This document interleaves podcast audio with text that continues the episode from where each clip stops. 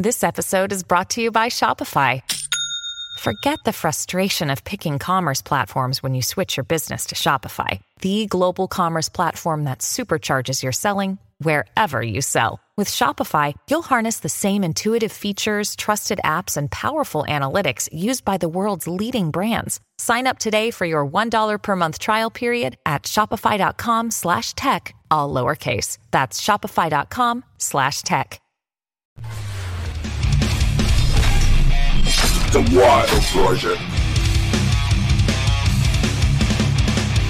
La viralidad, la viralidad, la viralidad llegó aquí. La viralidad. ¿Por qué? ¿Por qué estoy tan contento cantando incluso, animando al mundo con mi voz maravillosa de cantar? De hecho, estoy para iniciar una carrera de cantautor con grandes éxitos como Hasta que arda 3, como YouTube Estado Crítico ahora sí que va de verdad. Y más éxitos que os voy a ir contando porque eh, la alegría que me da el estar hoy aquí me, me, me, me, anima a hacer cualquier locura que tenía yo en la cabeza, ¿no? Como iniciar una carrera musical. Fuera de coñas, fuera de bromas. Lo de viralidad es en serio. ¿Por qué? Porque hay algunos temas que yo sé que a la gente les vuelve locos. Uno de ellos, sin duda, es el tema de hoy, es el tema de los hackers del hacking, de entrar en ordenadores y en servicios y en servidores ajenos, de meternos, o de, bueno, meternos no yo, porque si yo me metes ahí a intentar hackear algo y a lo mejor me hago daño, ¿no? Me rompo la muñeca. Pero meterse en sitios prohibidos, sitios donde hay secretos, donde hay información, donde hay dinero. Hoy tengo delante una leyenda y esto no es exagerado, es una leyenda del hacking. Empezó en la época dorada, bueno, la primera época, en los 90, cuando casi no se tenía concepto de qué era esto de hackear. Él estaba ahí. Es una institución. Hoy, en The Wild Project, tengo el honor de tener aquí a Antonio Fernández. Muchas gracias, Jordi. Hacker legendario. Hostia, me está sonrojando total, ¿sabes?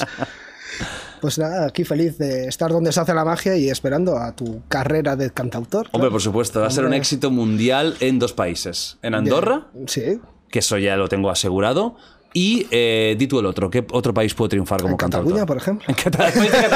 bueno, madre mía, cancelados.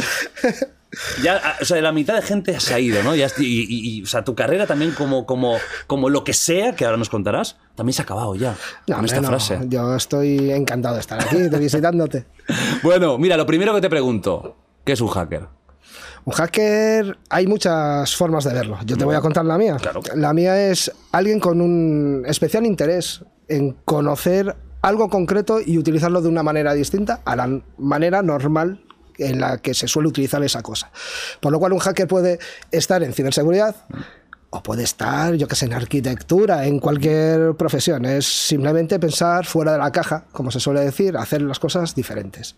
Uh -huh. Y aplicándolo al tema informático, a lo tuyo, uh -huh. ¿qué es un hacker? Pues bueno, eh, si nos vamos a lo más normal, si nos vamos a la RAE... Eh, o sea, hacker está en la RAE. Sí, está. Está en la RAE. Y ¿eh? teníamos... Es un orgullo, ¿eh? Sí, sí. Y la Wikipedia también, y, no y, como yo. Pues deberías. sí, sí, tengo Wikipedia en inglés y en, y en catalán, en catalá. Ah, ¿en en sí, tenía, pero bueno, ya lo expliqué en otro podcast, ah, ya lo, lo, lo, por un tema de que no se aportó información y al final, pues bueno. Wikipedia, gracias amigos. pues nada, en la RAE había una, una acepción que era eh, gente que hace cosas malas con los ordenadores, básicamente. Ojalá fuera esta. Que eso, eh, que eso es ciberdelincuente, mm. que es algo que hay que dejar claro. Y bueno, se hizo bastante presión. ¿Un cracker sería eso? Sí, ah, no Vas me tirando para el etiquetas, tema... pues es un ciberdelincuente. Me da igual a que te dediques, seas servidores, sea eh, robar minutos de llamadas en Mociper, mm -hmm. me da igual. La cuestión es que se puso otra excepción porque se hizo presión y es, bueno, a alguien, eh, alguien experto en seguridad informática. Uh -huh. Tú cuando, cuando empezaste eh, no, era, no era habitual lo que, lo que empezabais a hacer, ¿no? No, no, no veníais de un background como ahora, que es muy fácil incluso irte a tutoriales o irte a foros y, y encontrar eh, pues toda la info de, oye, ¿cómo entrar en tal? ¿Cómo empezar en tal? Erais un poco novatos, cobayas, estabais empezando con ese mundillo. Quiero, eh, antes de ir ya al tema del hacking tuyo puro, uh -huh. quiero antes ir a un poco a por qué empiezas con esto. O sea, en un mundo en el que no hay gente que lo haga, ¿cómo entras en contacto con este submundo del, del, del ahora llamado hacking? Vale. Eh, igual nos vamos al Pleistoceno. Porque todo esto hablamos de mi preadolescencia. Claro. Estamos en lo, ¿qué es? ¿Qué es? eh, ¿Principios de los 90? ¿Finales de los 80 quizás? Mm, no, hombre, principios de los 90. bueno, la- 91. Un poquito más tarde. La cuestión antes de Internet, que ahora lo tenemos en el móvil, lo tenemos en todos los sitios. mm, ¿Qué había? Había ordenadores y al principio no estábamos conectados a nada. Simplemente tenías tu ordenador, eh, jugabas a juegos y te podías poner a programar en algo. Eh, había libros ¿no? para todo esto. Yo programaba en Basic, por ejemplo, aventuras conversacionales que sí, para los compañeros de clase. Entonces vas evolucionando y un compañero, uno del un grupete de los que tenemos ordenador y hacemos estas cosas, su padre trabajaba en Telefónica y, y nos enseñó eh, que existían más cosas, ¿no? Entre ellas eh, unas cosas llamadas modems, que, bueno, en una tarjeta que llamaba por la línea telefónica, en el otro lado pues descolgaba un servidor y te podías conectar a ese servidor. Eso eran las BBS. Eso, un tío en su casa tenía un ordenador donde podía subir archivos, podías consultar un foro y la gente que iba ahí solo se podía solo podía llamar uno a la vez. Hostia. Eh, no era la multitarea no existía en aquella época, Ajá. solo podía llamar uno, dejaba el mensaje, tú llamabas después, lo consultabas o te bajabas archivos. Era un proto internet en aquella época Qué heavy. porque este señor, a su vez, una vez a la semana, llamaba a otro señor que era el nodo provincial o autonómico y le enviaba todos los mensajes. Había una red llamada Fidonet, que era de mensajería. Y entonces, si tú le mandabas un tí- a un tío que estaba en Rusia, eh, le ponías la dirección de Fidonet, que era una serie de números. Entonces, este señor, imagínate, yo soy de Vigo, ¿no? El de la BBC de mi ciudad llamaba al de Santiago, el de Santiago al de Madrid, el de Madrid el, a París, París a no sé qué. Y claro, era una semana, otra, otra, otra, tardamos un montón. Era un poco como el correo, Sí, pero ¿no? con estas cosas. Parecido, ¿verdad? Y otra vez de vuelta. Entonces, eso me llamó un poco. Entonces, ostras, se pueden hacer cosas. Eso no conocía nadie, fuera de, de que estuvierais muy metidos en Los esto. cuatro nerdazos que nos, que nos Nos molaba este rollo. Sí, porque sí. no lo había escuchado en la vida esto. ¿eh? Oh, Pues en Cataluña había un montón de BBS. De hecho, había una dedicada al manga. Eh, que teníamos todo, también éramos otakus. Bueno, Eh, teníais todo, macho. O sea, ya decía yo que cantaba un olor raro, ¿eh, Nacho? eh, hoy me duché, tío. Ah, vale, hostia, pero Cuidado. ya no es otaku entonces. pues era Capsule Corp, bastante Hombre, otaku. claro, ahí estamos, sí señor. Y, y yo, en, en el tiempo libre que me dejaban mis padres en casa, con un colega, eh, montamos Acnam, que es manga al revés, tampoco nos matamos mucho en el nombre, y mis padres me dejaban tenerla tres horas el fin de semana para que me llamasen. No, hostia, llama a alguien, y nos quedamos ahí como, como putos locos. Utilizando esto, ¿no? El BBS. viendo a la gente que nos llamaba Ah. y ponía mensajitos. Entonces nos introdujimos un poco ahí y poco a poco este señor, que el padre de mi colega, que trabaja en Telefónica, nos dijo, ¡guau! Internet, tío.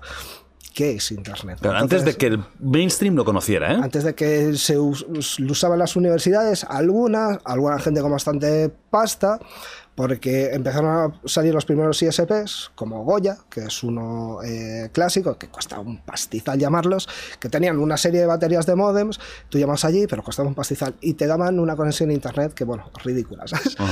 Pero claro, eh, tenías que llamar a Madrid. Antes las llamadas costaban, de- entre provincias costaban un dinero. Antes costaba todo mucho.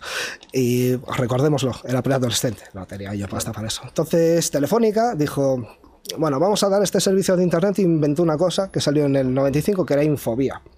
Infobía era como una red, un Internet español, desde el cual, si contratabas los servicios de un ISP, que empezaron a salir como setas, podías conectarte a Internet. ¿Un ISP qué es Un exactamente? ¿O ISP es un proveedor de Internet, eh, Internet Service Provider. Ajá. Perdón.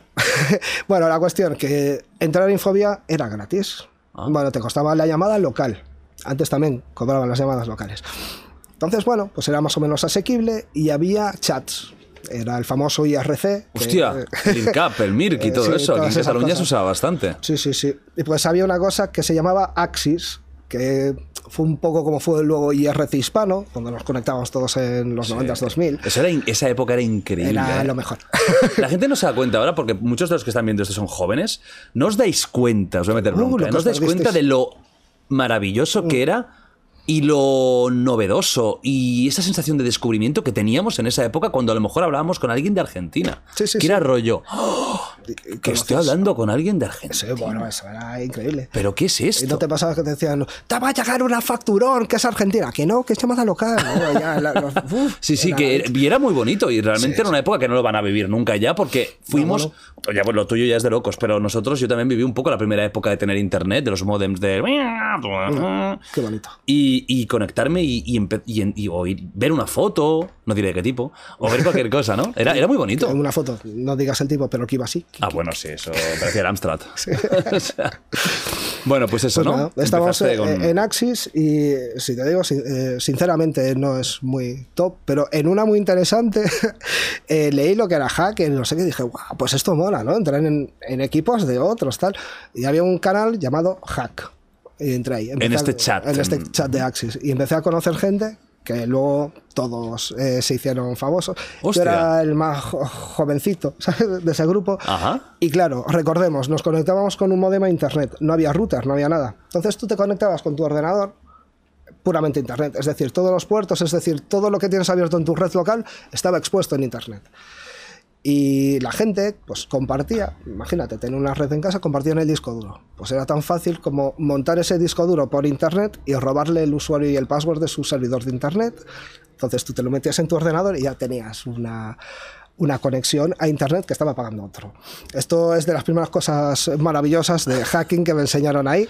O sea, eso, las, las primeras maldades que, Sí, que hacías era por eso. necesidad pura dura. Oye, ¿y- ¿y cómo robabas la contraseña y el usuario? Pues ahora pones aquí barra barra el servidor barra no sé qué y accedes si tienes otro servidor al servidor. Pues esto era lo mismo, barra barra la IP del otro que en el IRC te venía la IP del otro. Sería y ya públicamente. está. Ya, ves, uff, súper técnico. Porque no había ningún No había tipo de nada, barrera No, ni...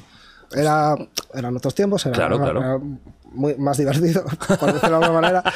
Y, y así empezamos. ah, luego sal- dimos el paso a Internet. Había otra gente que hacía cosas más feas. Porque, bueno, pasarelas de pago, estas cosas, chao, no existían.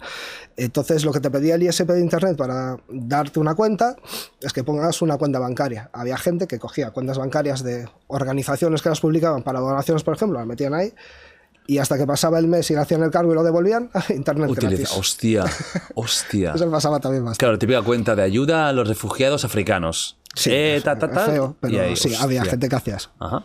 Y era, bueno, luego, luego co- conseguí que mis padres me eh, gestionaran una. y bueno, pero era, era igual 30 pavos, ¿eh? Que ahora... 30 pavos. Que, bueno, para tener 15 años, 30 pavos, justificarlos, cuidado. Claro. Para algo que no Y, sabemos y lo no que es. entendían tus padres lo que era, ¿no? Y que ocupabas la línea de teléfono. Hombre. Que nadie podía llamar a tu casa. Claro. ¿Eso qué año estamos hablando, más o menos? Todos estaríamos en el 95, 96. 95, 96, ¿eh? Vale. Y damos el salto al, al gran Internet. Y había redes de IRC internacionales, Undernet, Fnet. Y bueno, pues te metías ahí, todo en inglés, no sé qué. Y bueno, cuando encontrabas un español era, ostras, o alguien que hablaba castellano, qué guay. Y nada, Claro, pues. claro, porque la gente lo entiende, sí. era como chats, ¿no? Sí. No eran foros, eran como un no, chat. eran chats. Eran, había Muy primitivos. salas donde había aquí una lista de la gente que estaba en la Sí, sala. los había- OPs, ¿eh? había Los que gente estaban, que ¿eh? mandaba, que eran los OPs, y luego lo- lo- los de abajo que, que estaban charlando. Luego podías hacer eh, chats de uno a uno con la gente que esté salía en esta lista, eh, lista, y ahí es Hombre, cuando. no había ligado yo en esa Hombre. época, que luego la mayoría eran Manolos, pero... Pero bueno, y bueno, yo a habías veces yo ligado. también lo hacía de Manolo, pero era incre- increíble. Pues, estos troleos ahora, ¿cómo se hacen? No no, ya no, ya no, ya no, ya no existe. Esa época tan bonita, ya Sí, no, ya sí. no se puede hacer. Pues nada, conociendo españoles allí, Sí. conocí a, a, bueno, a un grupo de gente que, que estaba moviendo estos temas. Casualmente uno era de Vigo y bueno, pues eh, éramos pocos los que estamos en este mundo, lo conocí y dijo, ahora, pues únete al grupo, no sé qué. Y yo entré ahí, yo lo defino como la mascota, ¿sabes? Porque todos eran mayores que yo, mayores en plan 20 años y yo con 15, 16, ¿sabes? Que mis padres no me dejaban, vinieron una vez a Vigo todos. En plan, a la playa a mí no me dejaron ir, ¿sabes?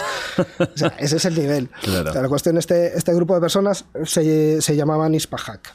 Hombre, eso es famoso, ¿eh? Esos son un poco famosetes. De hecho, eh, bueno, fueron un poco los que iniciaron ¿no? el- todo el tema de esto, que se fijaran la- los cuerpos y fuerzas de seguridad del Estado un poco en lo que era el hacking, porque Ajá. Nadie sabía lo que era. Claro. El- el- de repente apareció algo también para Guardia Civil y Policía que esto qué es. Aquí se pueden hacer delitos. En aquella época no, ha- no había delitos que se aplicasen a este espacio que es el ciberespacio. Mm. Entonces, bueno, en este grupete trasteábamos por internet. De hecho, desde este grupo tenemos, eh, tenemos un ministro que era Trillo, que es famoso por decir Viva Honduras Sí, en eh, El Salvador. de- que fue de defensa, ¿eh? Sí, fue defensa. eh, y en aquella época había dicho manda huevos en el Congreso. Entonces, desde el grupo se defaceó, que eso es cambiar el aspecto de, de la web, al congreso.es. Ah, entrasteis al congreso.es. Se entró en el congreso.es, se puso un mensaje de tanto dinero que va por ahí y no sé qué, manda huevos. La cuestión, la cuestión es que estaba. Esa época mm, a nadie, nadie le hacía caso, que la web quedó cambiada eh, una semana, semana y pico. ¿Qué dices? Claro, porque no era un sitio que mucha gente fuera. No, nadie utilizaba internet. Entonces, eh, creo que se había dado cuenta un periodista. Y yo considero, con mis recuerdos, que ahí es cuando, cuando Guardia Civil apuntó, eh, en plan, esto hay que hacer algo. Claro. Entonces eh, se empezó a perseguir, porque hasta ahora estamos haciendo cosas, am, pero no se fastidiaba a nadie. Es decir, no se hacía por, por Robar. romper algo, robar o, o sacar dinero, era simplemente para demostrar que podías hacerlo. ¿Cómo lo hacíais en esa época? O sea, ¿cómo, cómo entrabais, por ejemplo, a la web del Congreso? O sea, ¿Cuáles son los trucos de hacking de esa época? Pues, eh, a ver, de, de aquella época y de esta. Solo que ¿No ha esta cambiado está- mucho? No, hay cosas que son básicas. Hay los programas, pues, cuando están mal programados o por cualquier cosa, pueden tener un fallo de seguridad. Ese Ah. fallo de seguridad, alguien descubre cómo reventarlo a través de... Bueno, si me pongo a explicarlo técnicamente, eh, perdemos a todos. Pero...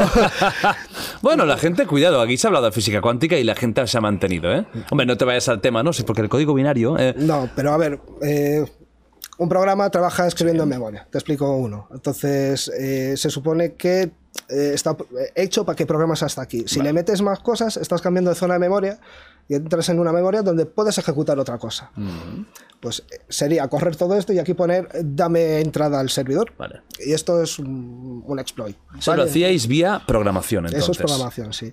Y No era phishing, no era, no era ese tipo de esto técnicas. Era, pura programación. Programación pura que a veces no se hacía nosotros. Hay una comunidad, que eso es lo que descubrimos con Internet, hay una comunidad internacional que investigaba estas cosas. Vale. Entonces, sí, hablamos con otros grupos, de hecho, eh, hablábamos con, bueno, eh, con el Chaos Computer Club de, de Alemania, que son míticos en Europa, con los Toxine de Portugal, eh, con els Apóstols de Cataluña, Els apòstols, tu. Sí. Y vosotros erais Hispahack. y éramos Hispahack. Y también había más grupos en España. Estaba Vale. la vieja guardia, había, había unos cuantos de ellos. Y, y nada, pues a través de estas cosas pues se entraba al sitio. O si no, fallos por la web. Las webs a veces están mal programadas y, y puedes utilizarlas para, para acceder a donde no deberías. O sea, es lo que volvemos a lo de antes, es pensar de una manera distinta. El programador ha pensado que tú vas a hacer esto, pero tú haces otra cosa y él no ha pensado que vas a hacer ese, ese mal. Claro. Y vas a utilizar el programa para hacer cosas que no está diseñado para ello. A lo mejor sí, no quiero que, que- que sea ultra técnico, pero es que tengo la curiosidad. Por ejemplo, lo que tú dices de eh, hacer eh, hacking vía programación en una página web, ¿cómo puedes entrar a programar una página web? ¿Cómo te cuelas en ese servidor? En Porque una- entiendo que está ahí, ¿no? En ¿Dónde? una página web eh, funciona, suele funcionar distinto, porque en las páginas web es un servidor que te ofrece el...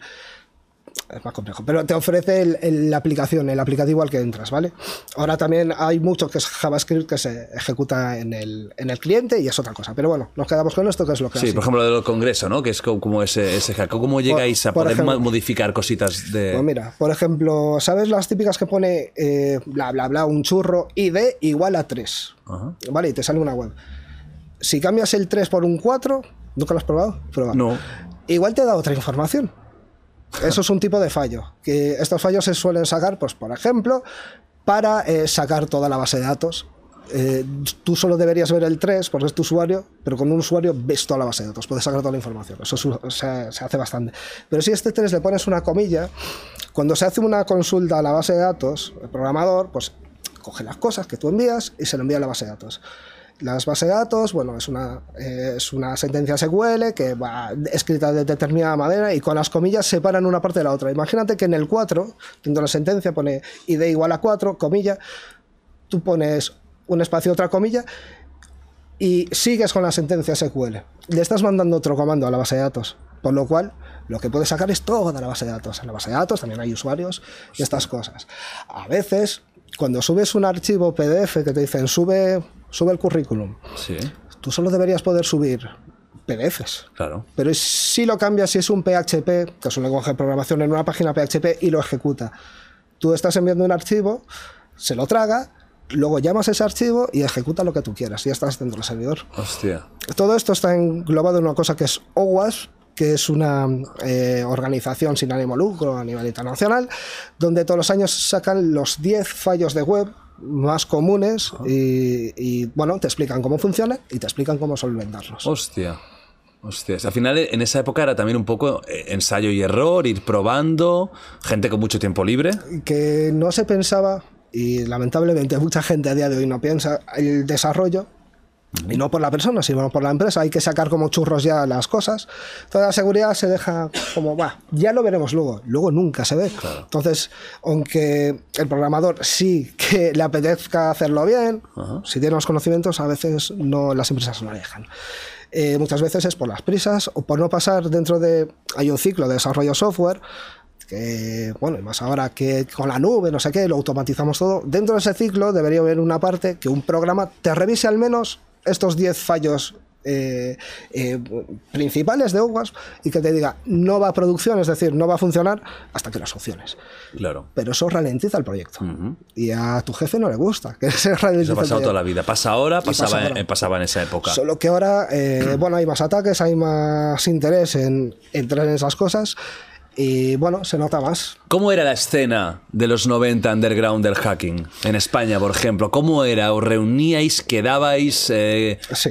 ¿cómo, cómo- era? Cuéntame un poquito. Pues eh, empezó a haber una con, pero fue un poco más después. Una con es un- una convención, un congreso. Eh, hubo dos. eh, Como la LAN party y cosas así, ¿no? Sí, pero de, De solo del mundo ciber, hacker, ¿no? De, sí. de la maldad, ¿eh? Pero antes de eso, lo que, que íbamos al Salón Internacional del Mobiliario de Oficina en Madrid.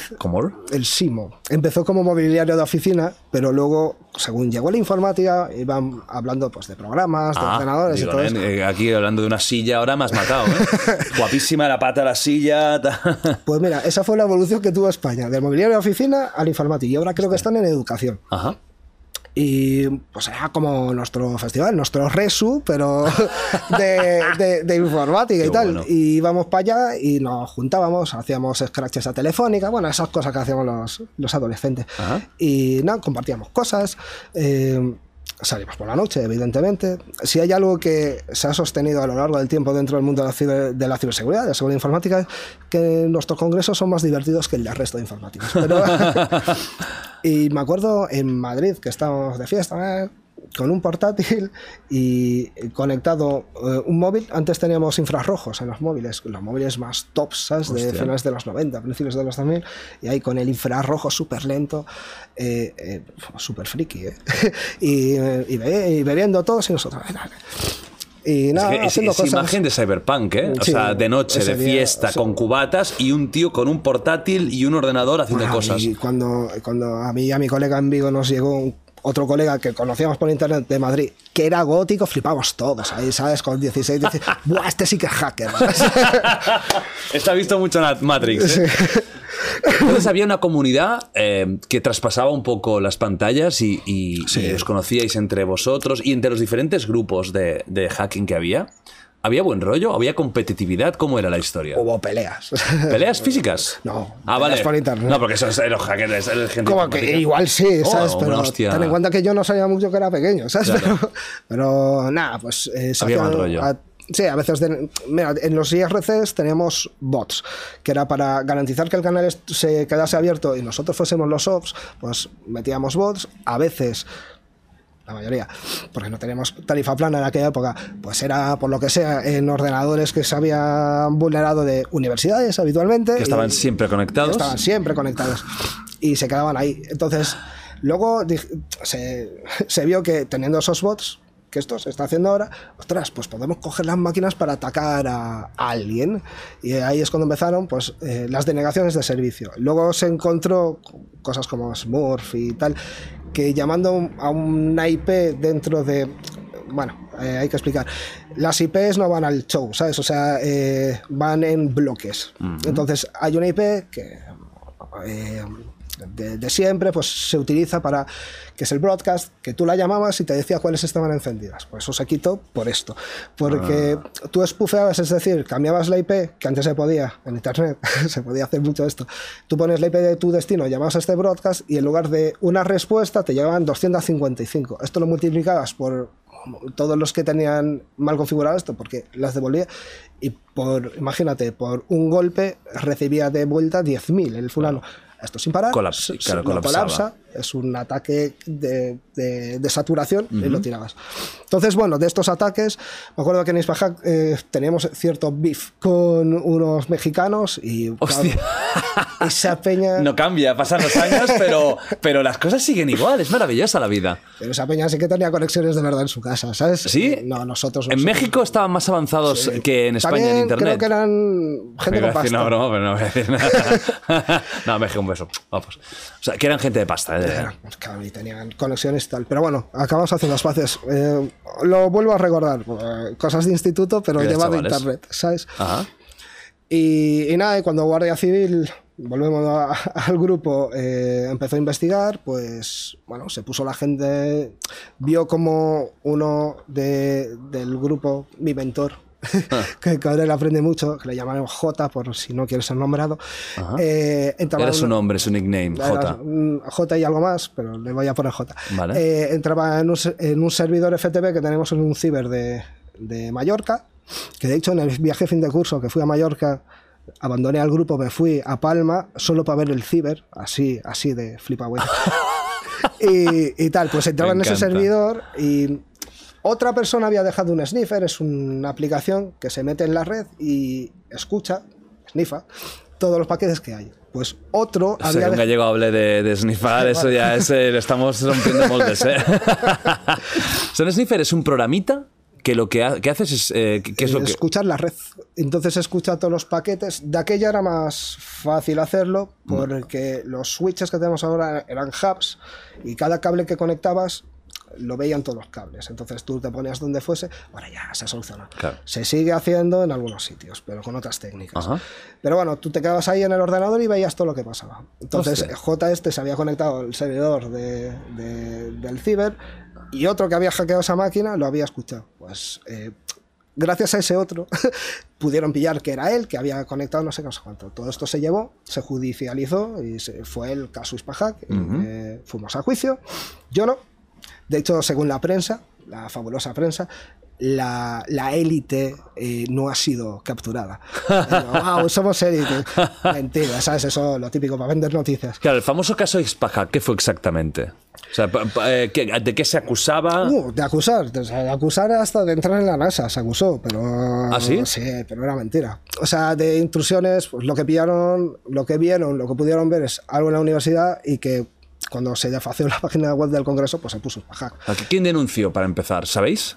Eh, yo ¿O fue una denuncia pública? no, pero sí que intuyo que estuve en la, en la investigación porque yo tenía una cuenta en Yahoo de correo y fui a entrar y ponía This account is F- FBI y yo, uy.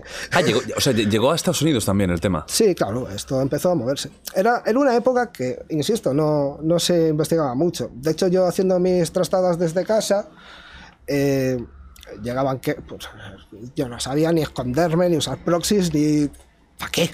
Y llegaban quejas al proveedor de internet y, les decían: Mira, es que este IP, lo único que te hacía el, el administrador de sistemas es. Va, tío, para. Ya está, no, ni, ni denuncias ni nada. Supongo que fue entre lo del Congreso y alguna universidad pues, que se picó, pues que fue adelante la noticia. Sirvió para sentar jurisprudencia porque con ese juez es con el primero que se empezó a valorar los logs, que es cada vez que haces algo en un ordenador, dejas rastro. Valorar esto como una prueba judicial. Ahora eso se utiliza un montón. Al final, ¿en qué quedó? Pues que nadie, no, no pasó nada. No hubo ni, una- ni un condenado. No hubo ningún O sea, de condenado. todos los que, los que fueron eh, eh, judicializados, ni uno de ellos salió Ninguno. condenado a nada, ni a una pequeña multa. No, ahí es cuando empezó el buffet de, de Almeida, que eh, fue, yo creo, si no el primero, de los primeros especializados en delitos de TIC, de tecnología de información y com- comunicación. Lo que sí es que, y no fue Ispahack, desde aquí lo digo, eh, a la comunidad le sentó un poco mal y la web de la Guardia Civil, poco después, eh, se cambió por una web de información sobre porno gay. Porque Era, es muy fruto de la época todo esto. Sí. Es muy fruto de la Sí, es época. muy fruto de la- Eh, hay, un, hay unos servidores DNS que todos conocemos de nuestros ordenadores. Bueno, pues eh, se cambió ese DNS por uno de una web gay, entonces 3 W. Y linka apuntaba. Hostia. Y eso, eso fue como castigo, como, ¿no? Como Sí, la- respuesta a lo- al, caso sí. Ispahack. Sí. O sea, que el caso Ispahack fue muy viral porque yo me acuerdo incluso, sin estar en este mundillo, de que esto fue reconocido en noticias, en, en la prensa, en televisión. No hubo ninguna consecuencia legal. Ningún- Pero sí que fue un aviso de, ojo, que la policía ahora mismo puede... La policía le pilló de sorpresa y a la Guardia Civil. Y pero vosotros ya por primera vez visteis que, que esto podía, podía ir más cosas. allá, ¿no? Sí. Te voy a preguntar por ti. eh, ¿Cuál fue el primer sitio interesante en el que entraste? ¿Cuál fue el- tu primer mérito? Que digas tú... Yo qué sé, como que me voy a acordar de eso. ¿Te- ¿Tienes alguno que tengas cariño? Eh, sí, ¿De los primeros? bueno, de los primeros, de los primeros primeros no, pero va, te cuento dos. Vale. Antes de eso, simplemente, lo primero, primero que hacías, ¿qué tipo, aunque no fuera una cosa concreta, ¿qué es lo que, cómo empezaste? ¿Qué es lo primero que hacías? Los, Para de, de hacking, sí, de hackear. Pues- ¿Te acuerdas de, de las primeras cosas que empezaste a hacer? De lo, lo primero fue eh, conocer Linux e instalarme Linux. Eso fue lo primero básico, fue ¿no? una de las cosas que, de hecho, me hackearon nada más entrar porque lo de poner password. Eh, ¿Para qué? ¿Para qué? Pues mi colega me enseñó para qué. Eh, lo que primero que hacíamos, pues es así, es eh, robar cuentas de internet a la gente que se conectaba compartiendo todo el disco duro. Eso es lo primero que hicimos. Vale, eso es lo, lo- lo básico, ¿no? Sí, primerito, primerito. Vale. Pero ahora vamos a, a un poco ya más... eh, Vamos, vamos increchendo. increciendo, ¿eh? ¿Dónde entraste? ¿Dónde te Eh, metiste? hacíamos quedadas de ciber y habíamos encontrado un fallo en la Universidad de Vigo y se lo dijimos a gente que estaba estudiando allí y que estaba tal. Dijeron, "Eh, putos flipados, ¿qué me estás diciendo? Pues nos picamos. y fue la única vez que se desfació la Universidad de Vigo. y, ¿y qué hicimos? Muy, muy, muy maduros nosotros. Pusimos fotos que de esta gente que nos había creído poniendo, "Ah, este es un gilipollas, no sé. Y ya está, pero solo cambiamos la web, no pasó nada más. La cambiaron al día siguiente, chao. Y otra que ya es más de, de más repercusión, quizás. Eh, tenemos una banda terrorista en España que era ETA. Claro. Y, y bueno, yo tenía un colega que, bueno, que estaba en Madrid, Ajá. bastante después ¿eh? de, la, de la universidad, y yo sabía dónde aparcaba. Y bueno, veo las noticias un día, hubo un atentado allí, el tío no me cogía el teléfono, claro, te preocupas, nada, se me había quedado dormido ese Ah, día. ah, hostia. Pero aún así es, joder, pues basta ya. Y, Claro, pensaste que podía haber sido Claro, ah, una- era donde aparcaba él, ¿sabes? Y, y nada, pues había bastante indignación en aquella época y colaboré con una gente en cambiar la web del diario Gara, haciendo activismo. Mm. Que era un diario vasco. Era un diario vasco pro, pro, eh, la, la banda, la banda organizada. Nada, pues pusimos algo de activismo, en plan de basta ya, bla, bla, bla. Hostia. Luego vinieron tres o cuatro grupos más a cambiarlo después. O sea, fue... O sea, que, fue que, que fuiste el primero, pero... Colaboré había- con los primeros. co- Colaboraste con los primeros. Sí. Ajá. Y eso fue son las viral de la época, ¿no? Que o sea, Bueno, saltó a las noticias. Tampoco te creas que de ¿no? aquella saltaba tanto. Era... Es que tampoco lo entendía. Claro. ¿Sabes? Eh, Ese es el problema, que no se entendía el, el, el valor que podría tener todo esto. Porque ahora sí, porque ahora el dinero va por, aquí. La- no había e-commerce en aquella época. O sea, lo que había era un. al- el que tenía una web era en plan información, el correo se empezaba a usar. y, y bueno, estamos hablando, cuando fue lo de Gara, es cuando eh, empezaban las .com, que tuvimos una burbuja. eh, Sí, sí, sí. y, y ahí es cuando yo creo que un poco el, el mercado, por un lado la comunidad, Hey, it's Kaylee Cuoco for Priceline. Ready to go to your happy place for a happy price? Well, why didn't you say so? Just download the Priceline app right now and save up to 60% on hotels. So, whether it's Cousin Kevin's Kazoo concert in Kansas City, go Kevin, or Becky's Bachelorette Bash in Bermuda, you never have to miss a trip ever again. So, download the Priceline app today. Your savings are waiting. Go to your happy place for a happy price. Go to your happy price, Priceline. Dejó de ser tan coleguita porque se mercantilizó mucho a la gente de, de ciber, o sea, de seguridad, que de aquella creo que aún no era ciber, era seguridad informática. Eh, eh, esa gente pues la contrató empresas, sobre todo en Madrid, no sé qué, y no con NDA, con un contrato no te permitía pues compartir tal, era como que te atrapaba, ¿no? Entonces la comunidad desapareció durante, bueno, unos cuantos años estuvo un poco, poco bajo el radar. O sea, se perdió ese ambiente de, de grupo de de amigos, ¿no? compañerismo y tal. Yo creo que está volviendo un poco ahora, gracias a Dios. ¿eh? Está, está volviendo, pero durante años vamos a decir que, que era más tipo mercenarios, ¿no? Cada uno Sí, trabajando por uno mm, lo que sea y, y de eso. Claro, cuando yo pienso en esas épocas que os deberíais, os deberíais reunir, ¿no? Eh, o sea, la imagen es como cada uno con su ordenador, entiendo, que o si ibais a un ciber o algo. Algunos sí, otros y- no. Que también tener portátil no era fácil en aquella época. Pero, por ejemplo, ¿ibais a cibers a hacer cosas? Que ahí había muchos ordenadores eh, En, juntos. en nuestro caso, del- con los que llevaba yo, a los cibers íbamos a pasar la tarde. vale, pero no para hacer. Que los ordenadores eran muy malos, tenían un Windows viejo, no sé Ah. qué, no se podían instalar cosas. no, Vale. ¿Qué hacíamos? En el cibers de colegas, no sé por qué eran nuestros colegas, eh, les colgábamos los equipos a todos, en plan para echarnos unas risas. Y sí que hacíamos tonterías de estas, pero, pero vamos. mm, No, en el ciber era para pasar la tarde. La también. típica imagen del, del hacker, habitación oscura, Supongo de noche, ta, ta, ta, ta, ta, ta, ahí con la bolsa de patatas, eh, aislado. ¿Esa imagen es realista o no? Yo de la gente que conozco, no. No. No. Que tiene que haber de todo en la viña del Señor, Mm. pero en general no. Y aparte, en plan, escuchando música electrónica, ¿verdad? Se Sí, lo ves. sí, sí, sí. La imagen de los 90 del, del, del Yo- hacking, la ¿no? mayoría de los que conozco son heavies, o sea. eh, nada, O sea, que no, nada. que esa imagen de. No, esto nos lo vendió. De cueva. No, claro, esto nos lo vendió la prensa y Hollywood. Hollywood. Hollywood un montón. Sí. ¿Sabes? Y aparte, quiero aquí hacer. Porque tengo una duda.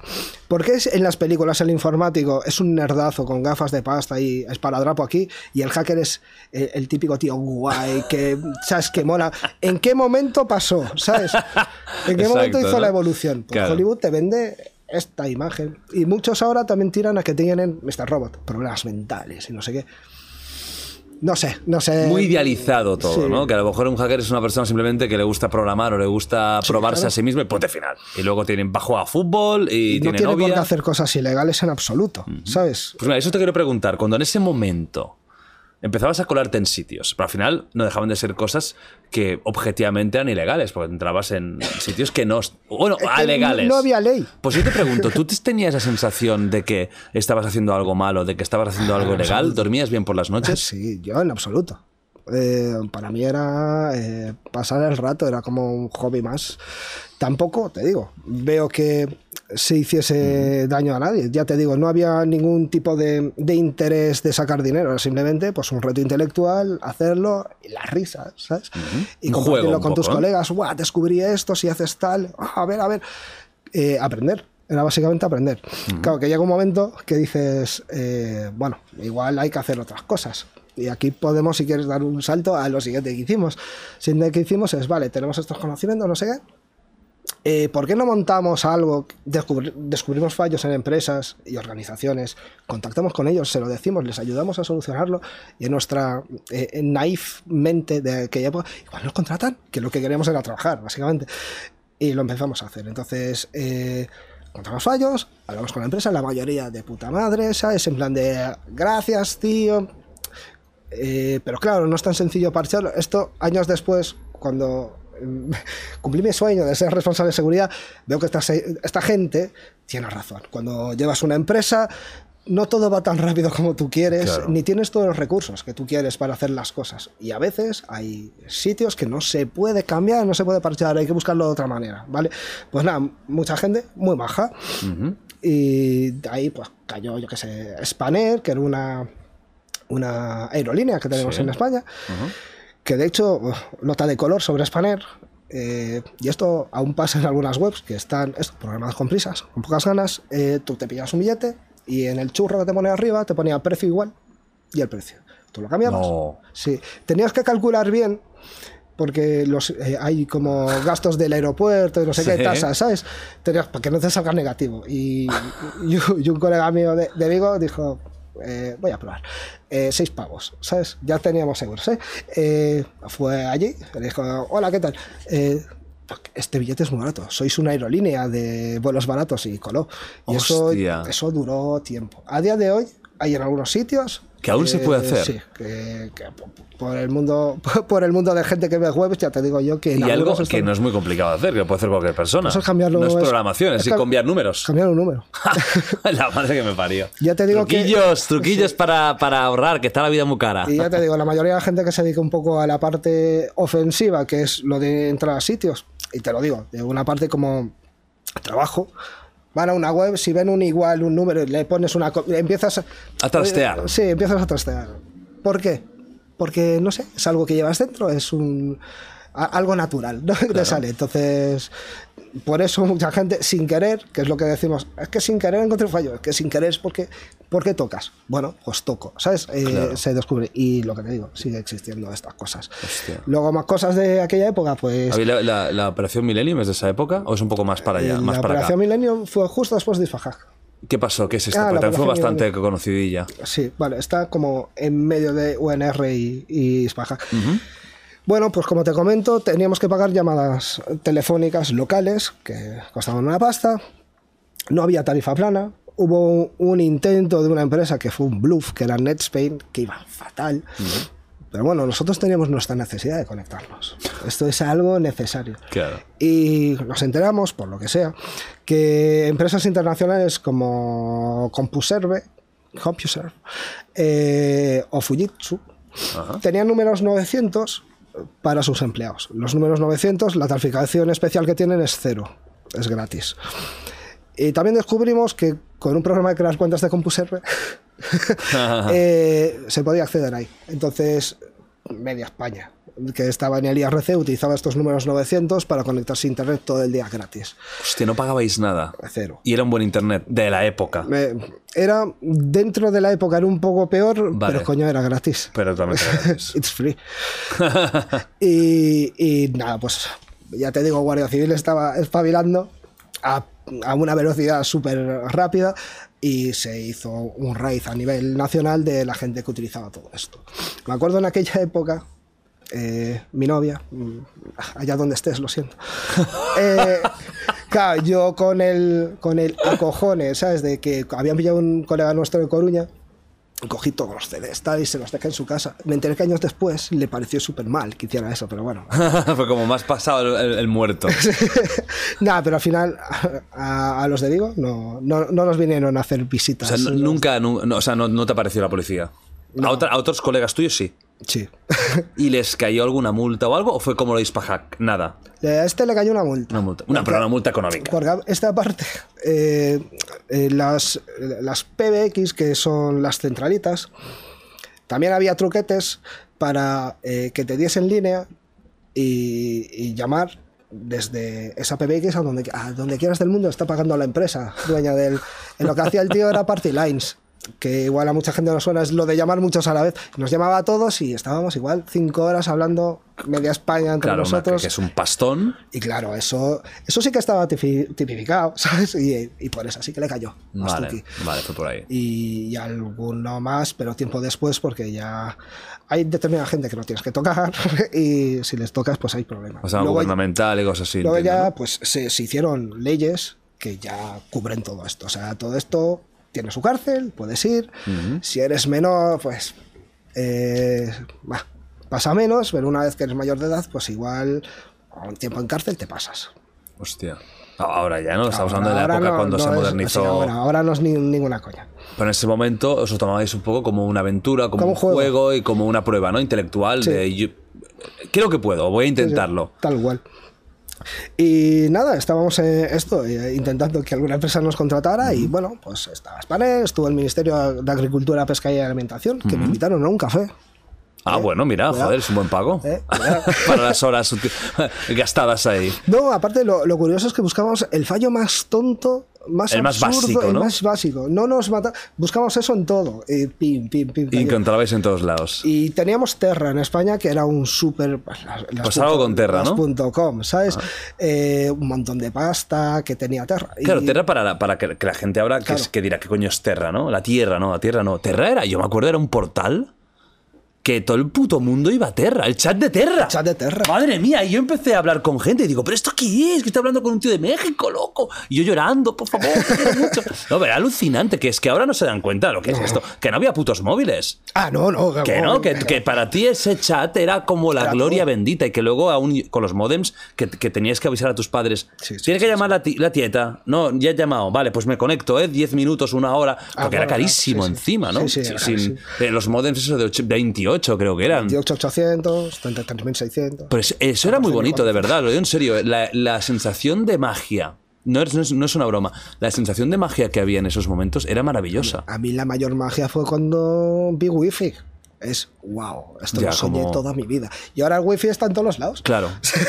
Sí, la gente dice, no, es que esto te mete cosas en la cabeza. O sea, Claro, eh, que dicen que, que los chavales más jóvenes son los, eh, lo- la generación digital. Yo creo que la, la digital somos nosotros que venimos de un sitio que no había nada conectado y ahora sabemos sobrevivir con ordenadores Sí, y sí, no, no, fue- móviles. Era muy bonito. Yo me acuerdo de Terra. Terra era muy importante porque también había noticias. O sea, era un sitio en el que tú... había de todo. Mm. Sí, era como el primero que ibas. O sea, cuando encendías el, internet, te ibas a Terra y ahí desde ahí ya te movías. Sí, y era, un- Buscador. era, era una apuesta súper importante de Telefónica de España. en Eso era. Telefónica, ¿verdad? La, era Telefónica. la- la madre de, de la, Sí, de y la tenía página. de todo y había un montón de, de, de, bueno, de, de dinero para invertir. Que era naranja, me acuerdo, hasta anaranjado. Hostia. Muy bien, le- te vienen los recuerdos. ¿eh? Sí, sí, que sí, que yo, yo joder, que era, era- era- esa época era una locura, que yo debía tener 16, 15 años y era como... ¡ah!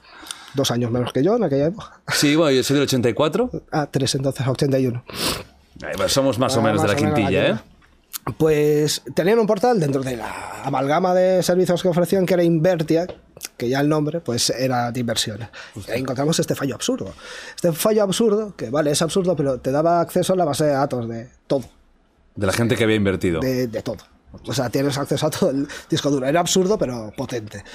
Pues les avisamos por correo, por teléfono, por burofax, por fax. Hostia. Que fax es una cosa que utilizaban. Bueno, aún lo Yo utilizan. creo una que aún hay que es- gente que, que es un poco en plan, oye, Ostras, 2022, por favor, loco. ¿sabes? Ya está, ya. Pasar el papel ya. Se acabó, ¿no? Increíble. Eh, nada, entonces dejamos un tiempo prudencial. Dijimos, lo publica- tenemos un portal, ¿sabes? Y lo publicamos en el portal. Tenéis un portal propio vuestro. Tenemos un portal donde hablamos con la gente. Una vez que lo solucionaban, lo publicábamos. Eh, cuestión. Estos no dijeron nada. Dejamos, lo publicamos igual. No decíamos qué fallo era, ni cómo explotarlo, ni nada. Pero viene un listo, lo interpretó y, y sacó todas las bases de datos.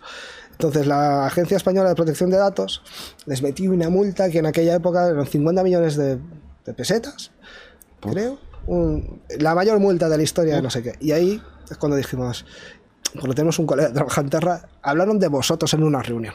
Ahí es cuando dijimos, bueno, pues chapamos, ¿sabes? Venga, hasta luego. Hasta luego, ya está. Más Y una pena porque en el PP también había cosas y, y no nos dieron tiempo a avisar. Hostia, o sea, ahí es donde un poco termina la asociación, Eh, el sí. grupo. Sí, Porque ya la gente se empezaba a ir. Era esta época que cada uno iba por un lado a trabajar y, y ahí es cuando dije, bueno, trabajé una época en Madrid, dije, me voy a ir con todas estas ideas a Galicia a montarme mi empresa Entrepreneur ahí a muerte. Y, y, bueno, me comí... Un torrao. sí. Básicamente. Pero bueno, es cuando empecé a hacer otra cosa, que es intentar ir a sitios a congresos y tal, donde había gente mayor, gente ahí, yo qué sé, de 30 y pico años, 40, ¿sabes? Eh, a colarme un poco en plan de, hola, tengo una empresa, y conocer un poco, hacer networking, se llama hoy en día, a conocer a, bueno, a toda gente. Primero, evidentemente, a nivel local y luego para afuera. Tenemos, más, bueno, en aquella época también estaba apoyando Hispa Linux, que era una asociación a nivel nacional de- del fomento de Linux. Esto me permitió pillar un poco de tablas en, en pr- en prensa y en radio. Claro, por- charla, tal. porque yo hablaba desde el punto de vista del software libre, esto de que todo el mundo tiene que tener acceso al software, y luego está el de Microsoft haciéndome la contrarréplica. Me hice muy amigo de ese señor porque siempre estamos en las mismas. y ahora está por aquí trabajando, cerca, cerca de aquí. Qué bueno. Y, y, eh, también tuvimos la suerte que en aquella época en, en Galicia montaron un, un congreso de seguridad informática que era en Galicia, ¿por qué? Si no había en otro sitio. Y fui allí. Eh, porque al ser Dispa Linux me dieron entrada para aso- asociación sin ánimo de lucro. Al final todo esto es networking, ¿eh? Y conoces a uno, que el otro Súper importante, ¿eh? sobre Eso todo. es básico, es básico. sí, sobre todo hasta para pillar Lo que sea, ¿sabes? sí, O lo que sea, lo que eh, sea. Es esencial. Y ahí es cuando pues hay gente que le gustan actores, hay gente que le gustan futbolistas. Pues, para mí, mi, mi, mi rollo máximo era Kevin Mitnick, que era el hacker de los 90. El Cóndor. el Cóndor, ¿sabes? Kevin Mitnick. Kevin Mitnick es la figura legendaria de la historia del hacking. Te lo tienes que traer. Que habla español, ¿no? No. Ah, Pues, coño, tráete ahí una. ya es que esto ya lo hemos hablado muchas veces, es que es el tema de inglés, o sea, está Elon Musk, está, hay, hay perfiles que me encantaría traer. Ostras, Elon un, Musk, un Kevin. Mitnick. Sí, pero es que el problema es que un día seguramente voy a perder el miedo y lo voy a hacer, pero, pero el miedo que me da es una, si tengo un traductor, yo puedo, o sea, yo puedo hablar inglés perfectamente, pero una, se va a tener que igualmente de alguna forma traducir y lo ideal sería doblar porque yo tengo mucha audiencia en Spotify y en Apple Podcast que no va a poder Claro, leer no va a poder leer los subtítulos, por lo tanto tendría que haber un doblaje de una charla de horas. O sea, a nivel de infraestructura es complicarme un poco la vida, pero sí, hombre, Kevin Lo Mitnick. puedes hacer perfectamente. Sí, complicar, complicarse un poco, pero claro, Kevin Mitnick es, es, es la gran figura Sí, sí, legendaria, mítica del hacker, del hacking histórico, ¿no? Sí, ¿Cómo es no, y, persona? y de hecho hay como dos bandos, ¿no? Uno que los que estaban equipo Mitnick Sí. y otros que es equipo Shimamura, que es el el, el Mitnick asiático. el Mitnick asiático que ayudó a pillar a, a Kevin Mitnick. ¿Qué hizo este señor? Este Sí, señor un poco la. eh, Este la señor historia. hizo muchas cosas. Eh, desde la adolescencia ya empezaba a infiltrarse a sitios. Eh, hablamos de una época anterior a la mía. O sea, obviamente. finales de los 80 Finales quizás, de los ¿no? 80, a mitad de los 80. Y él lo que hacía era eh, conocer cómo funcionaban los sistemas de telefonía para utilizarlos y llamar gratis, hacer estas cosas, cosas que por ejemplo eh, ya hacía Bosniak, que era de Apple, y con, con Jobs vendían una cajita azul que servía para hacer llamadas gratis. Y es, antes de la Apple ah, vendían esto. Hostia, o sea, De Steve hecho- Jobs y hecho, Bosniak. llamaron a, ilegalidades, ¿eh? llamaron al Papa, pero el Papa no se pudo poner. Eso es una historia ¿Qué real de dices? Sí, Wozniak, el de o sea, Steve Jobs y Wozniak, los creadores de Apple. sí, sí. Tócate los juegos. Que Steve Jobs no era un gran programador. Ah, no, pero Eh, el era- que era un gran programador era Wozniak, que era el genio. O sea, sí- eran dos genios, uno de marketing, Sí. que es Jobs, evidentemente, y el otro de puramente programación, ¿verdad? Sí, sí, sí. Bosniak mate- era. Y sigue siendo, Es ¿eh? una que sigue puta máquina, ¿no? Murió Jobs, pero Bosniak sigue siendo una maldita máquina. Y. Bueno, eh, hacía estas cosas de las llamadas. Y tú dirás, guay, ¿cómo lo hacía? Pues, entraba por ventanas. Al principio lo que hacía era entrar por la ventana, robaba los libros de, de todas las espe- especificaciones técnicas y hacía eso. Pero cuando dices la ventana, no dices físicamente. No, físicamente. Y la primera vez que le pillaron es porque. Ah, la- que, ah, que, que abri- O sea, a ver, a ver. Sí, sí, O sea, que ya no, ya no es mundo cibernético. O No. sea, que el tío veía un edificio, o sea, sabía qué edificio era, se colaba se por la robaba, ventana. robaba los libros y. Gran está. seguridad también y grandes alarmas había en ese momento. Pero ¿eh? conste que esto a día de hoy, en ejercicios de Red Team, que son ejercicios que se hacen contra empresas y tal, previo pago, contrato y todo Sí. esto, hay una parte que es física. O sea, ¿para qué te voy a vulnerar la parte de Internet si tienes mal la física? Yo puedo entrar allí, enchufar un USB y O sea, ya que el está. tío tenía cojones como para Sí. físicamente, que ahí sí que si te pillan es, es un allanamiento de Sí, morada sí. y te vas a tomar por y el le pillaron culo. la primera vez ya. Se, eh, se, se ve que le pesó a la novia de uno de los que habían entrado y lo y los lo- lo- se lo dijo a la Lo, policía, sí. hostia, o sea, pero ya empezó mal, pero Empezó siguió. mal. Sí, sí, sí. La madre que lo No, parió. porque le gustaba. Sí, sí. tío que, que le gustaba esto. Luego, técnicamente, pues iba saltando de centralita, eh, llamaba por teléfono a estos modems eh, y ponía usuario password. El tío, ¿y cómo saco el usuario password? Y tú dirás, wow, un exploit. No, llamaba a la empresa, decía, eh, soy el secretario del jefe, no sé qué, tengo la urgencia que me des esto. Y convencía a la gente. Si lo mejor de Mentnik es que tenía un poder de convicción brutal, ha escrito libros sobre eso y tiene hasta un decálogo de lo que espera la gente de uno y cómo utilizarlo en tu propio beneficio para sacar este tipo de cosas. Esto también se hace a día de hoy. También tenemos dentro de las pruebas de Red Team llamar a la gente que está en recepción, intentar pasar, eh, ¿sabes? Eh, mira, eh, la urgencia, eh, la autoridad, intentar pues pasar al siguiente nivel, que te dé una clave de la- las que no deberían tener pegadas en POSIT, pero muchas empresas la tienen, y ahí ya escalas tú, ahí ya entras en la organización y puedes hacer cosas.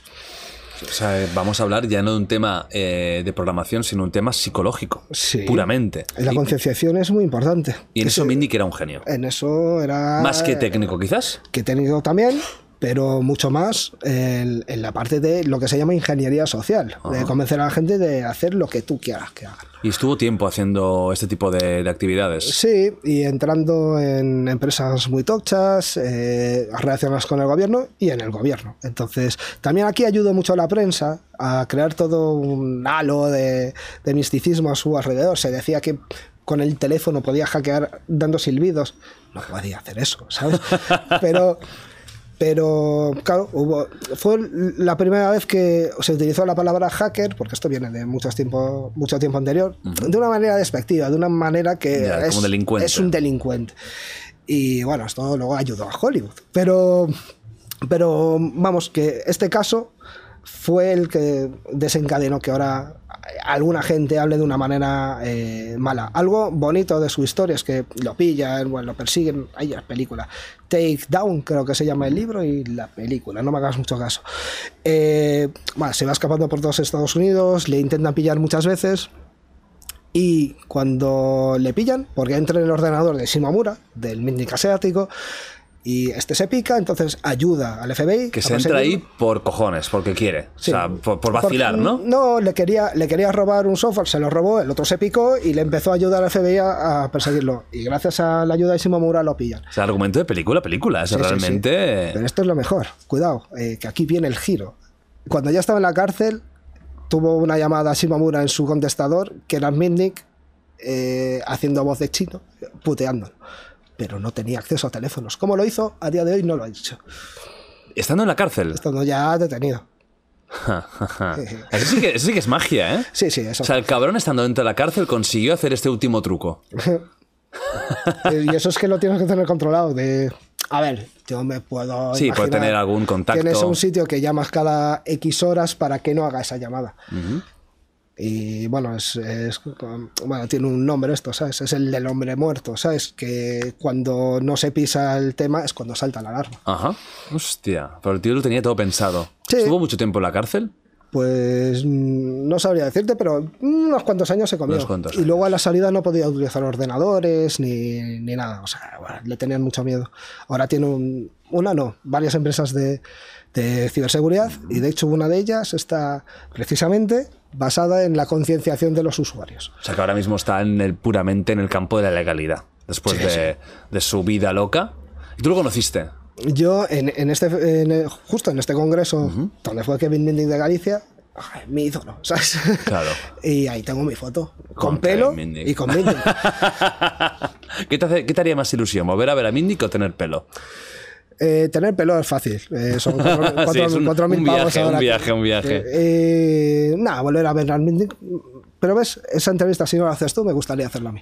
Sí, te gustaría, ¿eh? O, tener una, o incluso tener una cena con él, ir a un... Mm. Algo romántico, ¿no? Algo romántico, ¿no? O sea, por los canales de Venecia, cogidos de la mano, sería precioso, ¿no? Que Mindic. Yo lo veo. Que a lo mejor te acaba robando toda la información, pero igualmente, porque... Ah, no, no, cuidado que, es, ahora viene cargo, que es ¿eh? un tío que te convence de lo que quiere. O sea, el tío tiene una labia... Sí. ¿Hablasteis un poco por eso? ¿Pudisteis eh, o fue muy rápido? Fue, foto muy, y adiós. muy rápido. Algo que me quedó con él es que se bebió siete Red Bulls.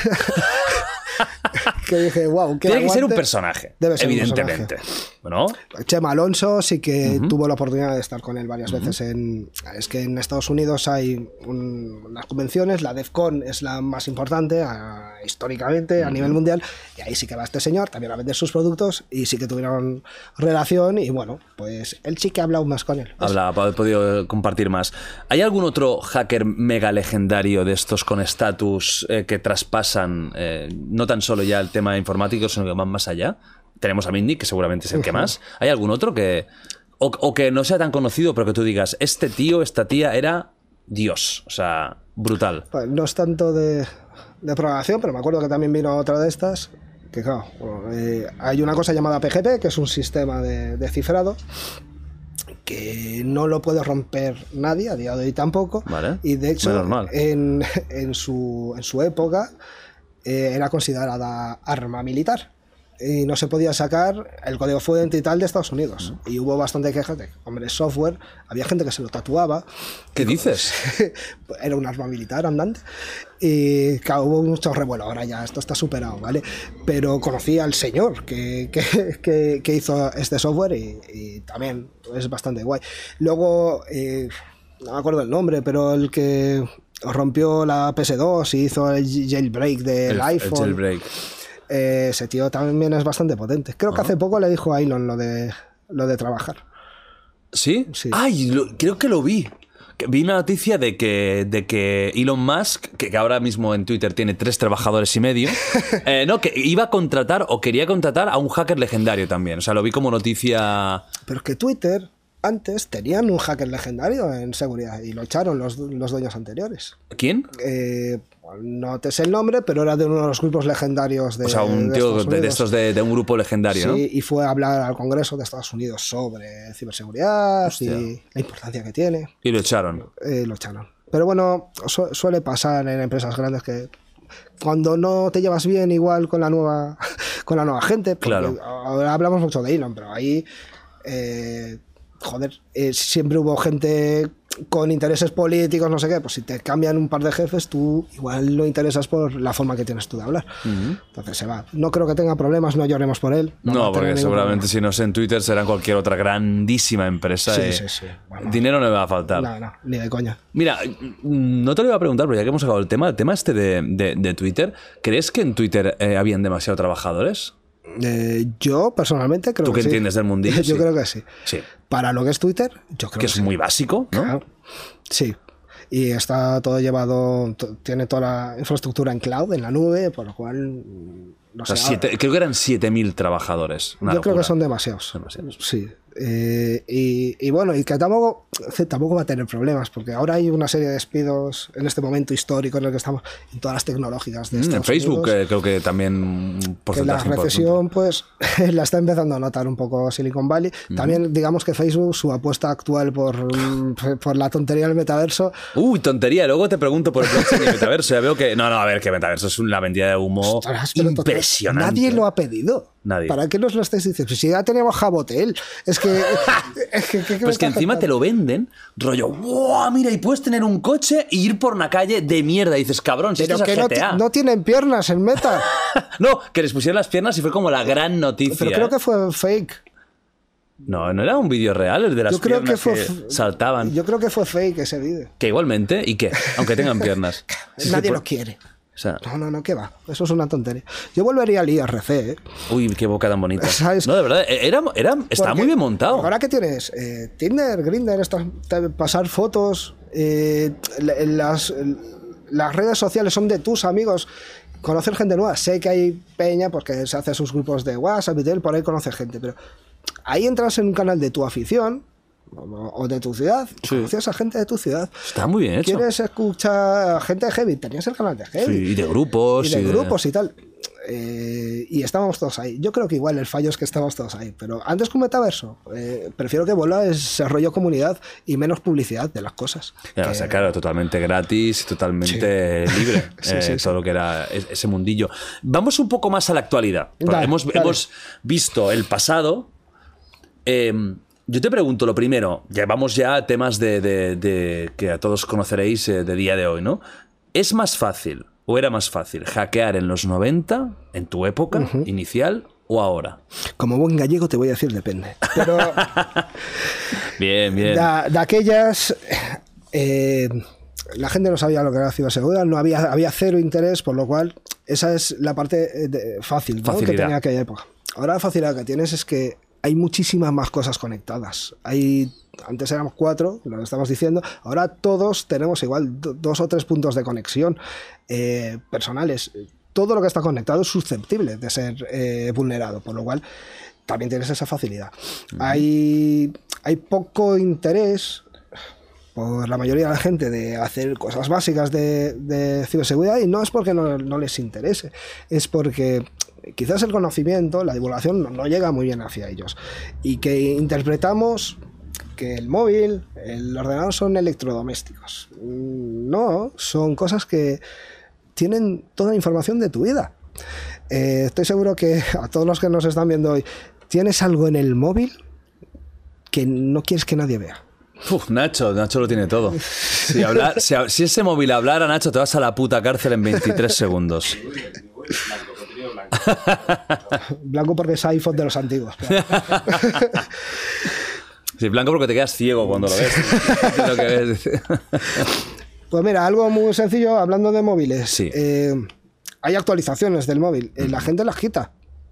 La gente no lo actualiza. No. Y de Eh, hecho te quejas, oh, qué palo, ah, sí, descargar e instalar, vete a tomar Pues por el culo. Todos los días salen fallos, si no es todos los días, cada dos días salen fallos para tu móvil que alguien puede utilizar en tu contra. Eh, y da igual toda la protección que tengas porque no, hay la- no existe la, la ciberseguridad al 100% infalible. De hecho, hablando de móviles, eh, Jeff Bezos, ya hemos hablado de Elon Musk, vamos a por Jeff. Eh, Este señor, pues eh, tendrá un equipo detrás increíble de peña. Vale, pues el divorcio que tuvo, que es de los más caros, si no el más caro de la historia, es por culpa de un hackeo. Eh, el príncipe, no me acuerdo de qué país, árabe, MBS, eh, Mohammed bin Salman, era amigo suyo, le envió una, una- un GIF de una banderita que lo que era era un exploit, es decir, un software para entrar en ese móvil que no tenía que tener interacción con él, entraron en su móvil, eh, sacaron las conversaciones con la amante y tiqui, tiqui, tiqui, se entró la mujer. Y eso es por culpa de ciberseguridad. Con lo que te quiero decir es que, que la- incluso... que, que, claro, la gente ve que, que el internet y las redes y todo esto es, es virtual, pero te pueden hacer tanto daño en el virtual como en el físico, el físico que estamos tú y yo aquí.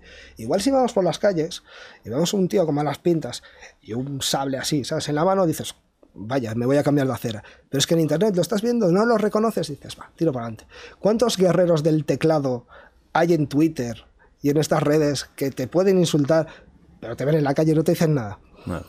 Pues cuidado, que, te- que todo lo que hay en Internet tiene repercusiones en el mundo físico. Entonces, eh, hay, que, hay que empezar a tener un poco más de, de concienciación eh, a- hasta dónde nos puede afectar todo esto. ¿Cuáles son las formas básicas de hackeo hoy en día y que nos pueden afectar? A, a usuarios, a, empe- a todos nos afecta lo mismo. lo primero, eh, el engaño.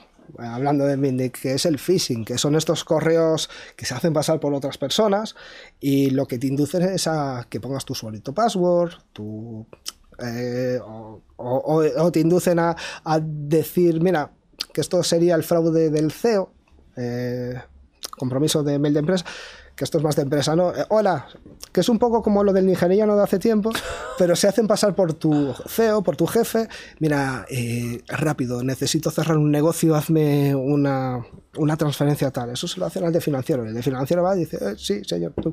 No comprueban que eso pasa. Eso, eso también se puede utilizar mucho para... estafas que nos hacen a todos en día a día. El correo es algo muy importante, es el principal vector de ataque que hacen los malos, que a veces es que da igual quién seas, porque lo hacen al show, la mayoría a quien caiga. Entonces, mucho cuidado con los correos, eh, porque es la, la principal entrada que tienes. Claro, que es, te pueden pedir un usuario y paso, pero si te bajas un archivo, también ten cuidado de qué archivo te estás bajando. Puede ser malware. El más que de moda está es el ransomware, que te cifra todos los archivos, te piden un, un dinero para recuperarlos. Vale, eh, puede hacer más cosas. Puede ser un software spyware, es decir, que te espía. Eh, esto se utiliza mucho para espiar tu, cuando entras al banco y ver lo que pones y ver tus códigos para acceder al banco. Muchos bancos, a través de la directiva PS2, PSD2, PS2, ¿no? Eh, ya tienen determinados eh, mecanismos ¿no? de segundo factor de autenticación que hace más difícil hacer esto. Eh, en la, eh, bajarse cosas piratas.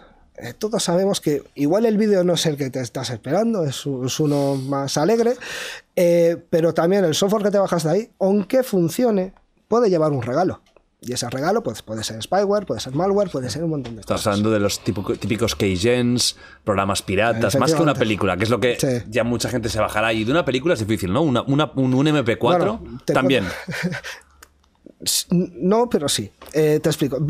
Caso real, que lo contó hace poco eh, Guardia Civil.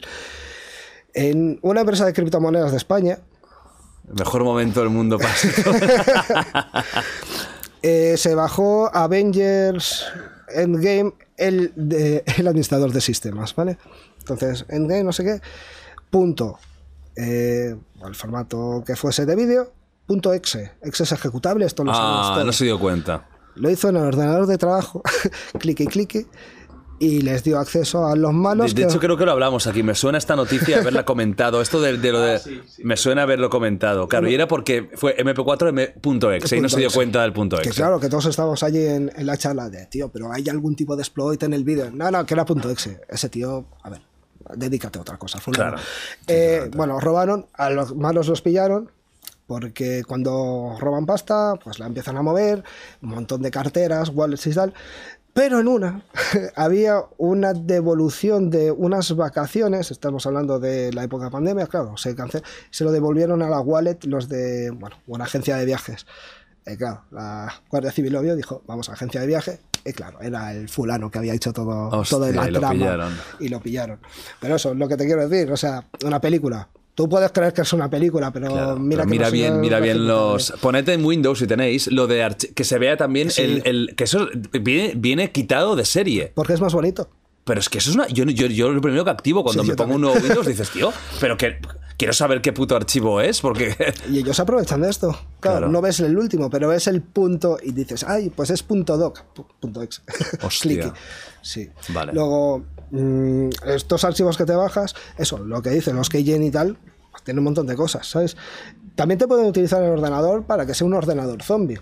Esto significa, cogen, nodo, el, ¿no? el con- cogen el control de tu ordenador y ellos, desde un punto central, el Command and Control, le mandan órdenes a tu equipo. Tu equipo puede servir, por ejemplo, para que un chino utilice tu ordenador para hackear eh, al Ministerio de no sé qué de Francia. Entonces los de Francia van a decir, ¿cuál es la IP? ¿Desde dónde viene? Es de este señor de, de España. Entonces la Guardia Civil te va a venir a tu casa. Luego te- tendrán que hacer un forense a tu equipo y demostrar que estabas infectado. Pero a bote pronto te estás comiendo el mal rollo, ¿sabes? Estas cosas también pasan. Pasa. Otra, otra de los archivos. Pues imagínate que es un punto doc, un punto XLS, eh, cosas de Office. Sí. Ahí hay unas cosas que son macros, que si no las usas no tengas activado, que las leas, que solo de abrirlo desencadena una serie de cosas por detrás, que se baja un archivo, eh, lo ejecuta y ya estás fastidiado también. Así que esas son las de los malos de, para el usuario. Luego ellos por fuera tienen miriadas de cosas para hacer contra servidores y tal, pero no creo que nos afecte a todos. Claro. Otra cosa, si tienes un NAS, estos... eh, quiero decir marcas, eh, discos duros donde metes las pelis y todo esto y por red las ves, no lo enchufes directamente a internet que se vea. No, es que así desde la oficina puedo verlo. Ya, esas cosas volvemos a lo mismo con los móviles. Si no se eh, actualizan, sale un fallo. Hay uno que salió hace poco eh, de una marca muy famosa y todos los que estaban conectados los cifró.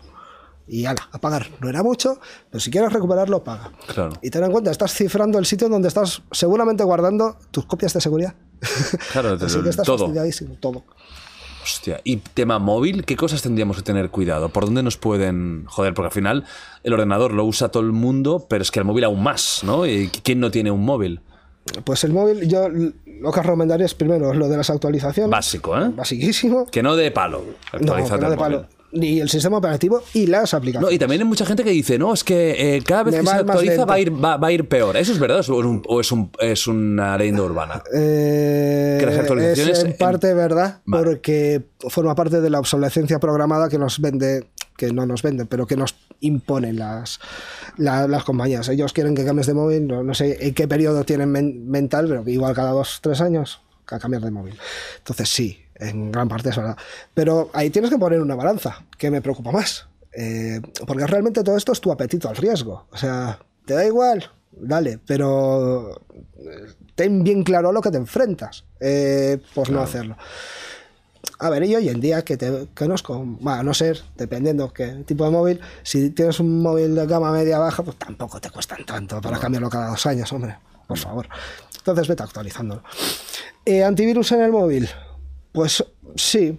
Hace poco escuché a, un- una compañera que trabaja en Policía Nacional que decía, pero antivirus eh, gratuitos no. Estoy totalmente en contra con ella. Es mejor tener algo que no tener nada, ¿vale? O sea, porque también esto al final es un rollo de capas. Eh, volvemos, es imposible estar 100% seguro, pero cuando más difícil se lo pongas al malo, pues más difícil vas a ser.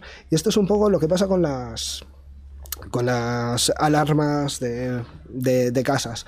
Si una casa tiene alarma, el que va a hacer la intrusión física dice, pues esta no, voy a esta que no tiene. Entonces, cuando se les complica un poco, los malos no dejan de ser una empresa que lo que necesitan es beneficio Claro. ya. Entonces, si les complica un poco, suelen pasar de ti. A no ser que seas alguien importante. Claro. Entonces, que mm, el, el trabajo que van a dedicar a ti compense. Entonces, Mindundis como nosotros no les interesamos. Pero igual Pedro Sánchez. Claro, un presidente Sí. o alguien que tenga mucho valor de información, que pueda servir para incluso para países. Tienen muchos contactos en el móvil y de uno saltas a otro. Esto Claro. lo hacen mucho. Y, y bueno, en estos casos lo que hacen es, eh, es una red de inteligencia. O sea, van pillando las llamadas. Bueno, con Pegasus pillaban las llamadas. Luego te preguntaré por. Pegasus y cómo, cómo pudo ser, ¿no? Que se infectaran los, ordena- los ordenadores, los móviles móviles. de, de gente del gobierno, que en teoría tendrían que ser los más seguros. La, la teoría, ¿no? De que si tiene que haber un móvil seguro es de un vicepresidente, de un presidente, de un ministro, ¿no? Pero bueno, ve- veremos. Eh, ¿Algún consejo más para el tema del móvil? ¿Alguna cosa que tú recomiendes sí o sí hacer que la gente no suele hacer habitualmente? No, yo en realidad eh, creo, creo que es más de personas en, en gran, en, en un gran número de ocasiones. ¿no? Es, es un poco tener esa concienciación de si recibes un SMS, mírate bien a dónde va redirigido. Muchos de los antivirus, sobre todo los de pago, sí que te verifican que la dirección que va eso no es, ya que todos lo tenemos, ¿no? Que muchas cosas te lo ponen en spam, estos correos también los meten en spam, verifican esa dirección que vas a visitar antes de que la visites, por lo cual te, te lo controla. Y si tenemos duda con un archivo, con, con un link, pues hay cosas muy sencillas que sin conocimiento podemos hacer. Que hay una web que es virustotal.com. Tú vas ahí, es una web muy sencilla, y ahí puedes poner el enlace que quieras o bien eh, subir un archivo. Y eh, esta web, esta empresa, lo que te pasas por todos los motores de antivirus que tiene, que tiene un montón, y si salta algo en rojo, es que no te fíes. Claro. Y no tienes que, no tienes que conocer nada. Simplemente meter ahí el, el archivo o el, sí. el link de la página web y ya está. Al final, alguna vez que he hablado con gente que de- del mundillo, siempre me dice lo mismo, ¿no? El, el mayor agujero de todos está en nuestra cabeza. Y está en nuestra forma de interactuar con, con estas cosas, ¿no? Que por mucho que tengas seis antivirus, si al primer archivo que te envían lo abres, Sí, claro, si tienes incontinencia clicaria es lo que, es lo que pasa. También, que no es del usuario, eh, que sí, pero que no, es los que sabemos, yo creo que tenemos que hacer esta labor de divulgación de, de acercar algo que es tan marciano para mucha gente y explicarle, no es tan difícil, yo te ayudo, porque sí que en el sector hay mucha... La, el- la culpa es del usuario, no, al usuario hay que ayudarle, Claro. somos todos un equipo y tenemos no que todos eh, tienen 20 años y han crecido con móviles. Hay padres, hay gente de 50 Yo en que que- hayas crecido con móvil, no tienes por qué. Bueno, hay, Gente muy, pues, claro, luego, conocimiento sí. basiquísimo, Claro, ¿no? ya está. Mira, hablando de móviles, ¿más, ¿más leyendas urbanas o no? ¿Es más difícil hackear y es más seguro un iPhone que un móvil Android o eso es mentira? Esto es eh, para que me creen hate, ¿sabes? o sea, vas a- digas lo que digas, vas a sí, ganar voy a- hate. sí, sí, eso es verdad. Mi opinión, yo soy de Android, pro Android. ¿Por qué? Mm, y esto pasa con Windows y Linux. Sí, luego te preguntaré por Windows, ¿eh? Esto, esto lo es, mismo, es ¿eh? una versión muy tal. Las empresas que hacen software privativo, o rollo Windows, el iOS de, de iPhone, está supeditado a que si sale un fallo de seguridad o tal, tienes que esperar a que esta empresa haga el parche, tú instalarlo, pues que te acuerdes de instalarlo y mantener al día esto. Eh, con Android, eh, aparte de estar una empresa grande como Microsoft o Apple eh, detrás, que es Google, también está la comunidad que ah, rápidamente te puede ver el código fuente, que está auditable por todo el mundo y puede ayudar a hacer las cosas. Aparte, lo puedes modificar. Generalmente, yo lo digo por eso. Luego, si nos vamos a algo que me ha parecido, hay aplicaciones. Vale, eh, es súper fácil, o sea, súper fa- es súper difícil subir la aplicación porque te piden un montón de cosas. ¿vale? Te piden mil requisitos. Apple. En Apple En- y en en- Android. Sí, ¿en sí, Android sí. también? Sí, sí, sí. Pasas ahí. Y, y- pero ¿sabes lo que nos revisan? Las actualizaciones. Porque son muchas apps, no pueden ver todas las actualizaciones. Entonces ven una de vez en cuando, los dos. ¿Y ¿Qué hacen los malos? Es una aplicación chorras que tiene muchas descargas, eh, la compran. Y lo que te meten el bicho es en la actualización. Entonces, Hostia. Y eso pasa por estas empresas grandes que nos dejan pasar para abajo. Entonces, inseguros son los dos. ¿sabes? Vale. Y seguros también. Todo es como lo usemos. ¿Para qué No hay tan- uno más que otro. Que mucha Amigo. gente decía, no, es que Apple tal, porque es más cerrado. No. No, eh, es- eso es seguridad por oscuridad. Al no poder auditarse, solo se enteran cuando sale un fallo que alguien descubre.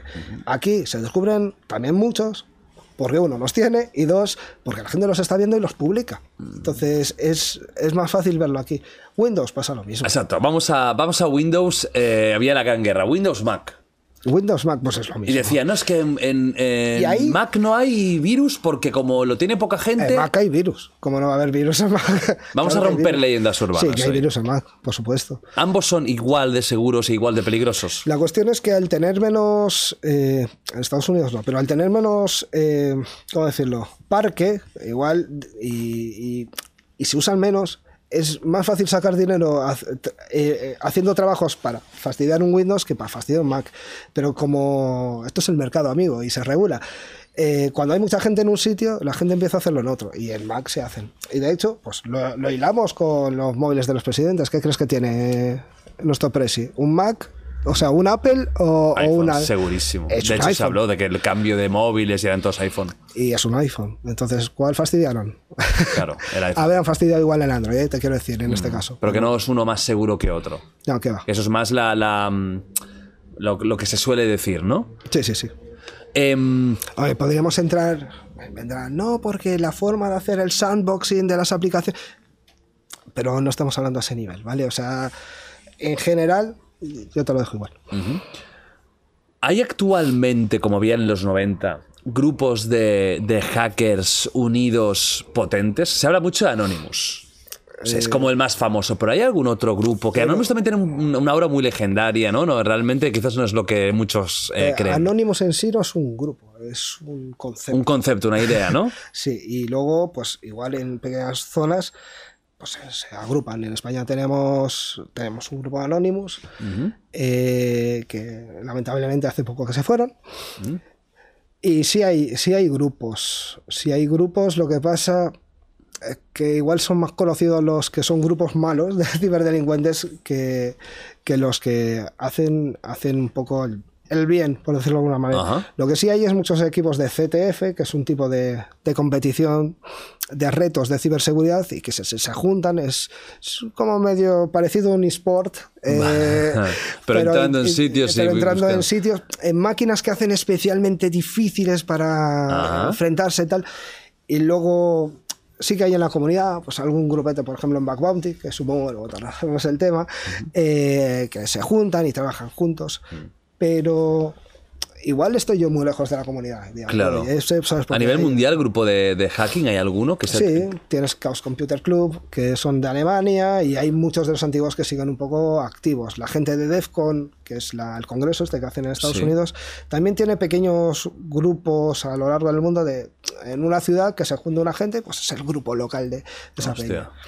Lo que sí, eh, lo que tenemos son, más que grupos de hackers, es eh, convenciones de hackers, que es lo que llamamos las cons. Y España tiene un montón de ellas, que es donde nos juntamos todos, eh, o bien por cercanía, porque, bueno, no todos podemos viajar, ¿sabes? Pero...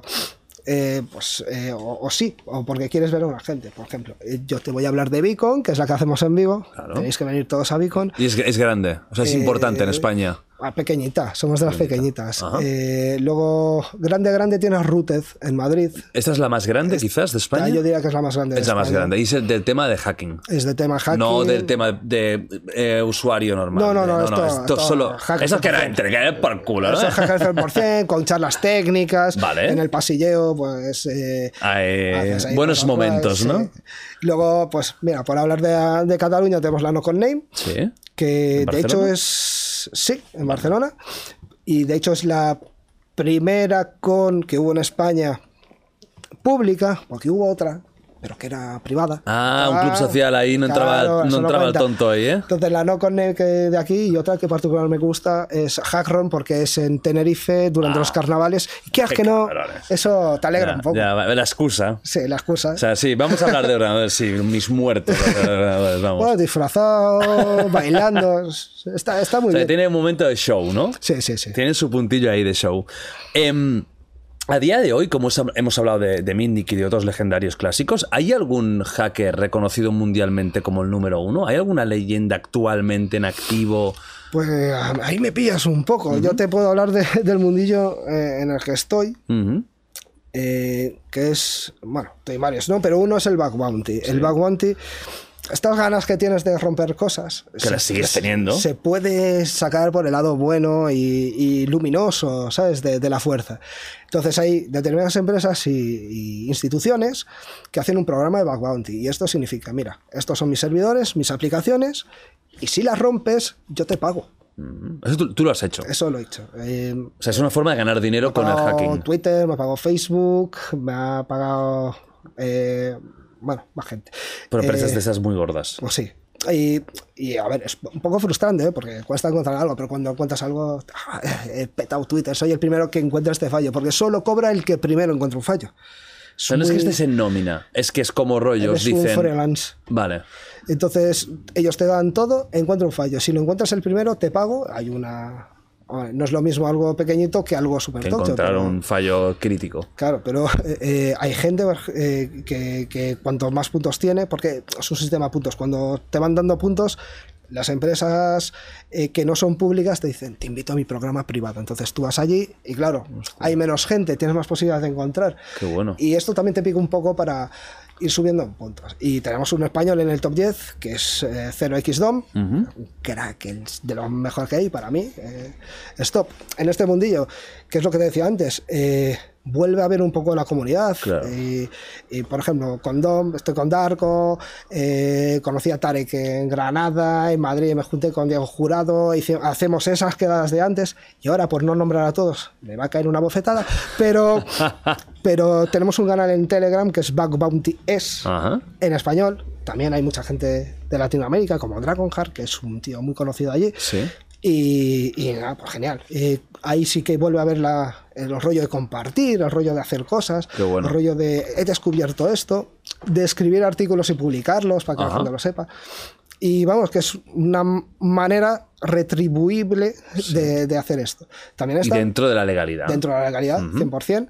Y, y luego están los CTFs, que es lo que te digo, que es un poco eh, esa competición que es más intelectual, más que más que encontrar cosas que a veces pues, puede ser aburrido, es en plan de tú me has hecho esta máquina tan difícil, yo te la resuelvo. Y bueno, yo prefiero el backbounty, por lo que sea. mí ¿Tú, tú lo sigues haciendo a día de hoy? Eh, Sí, porque ahora, como responsable de ciberseguridad, pues estoy más con PowerPoints y, y Excel, ¿sabes? Entonces, para no oxidarte, pues eh, en mi tiempo libre, pues me meto Claro. ahí o, o me gusta también transmitir eh, conocimientos en clases y todo eso. Ajá. Más cosas de, de- de actualidad, ¿no? De que la gente habla mucho, pregunta mucho. La Deep Web, por ejemplo. ¿no? La Deep Web es, un, es un gran tema.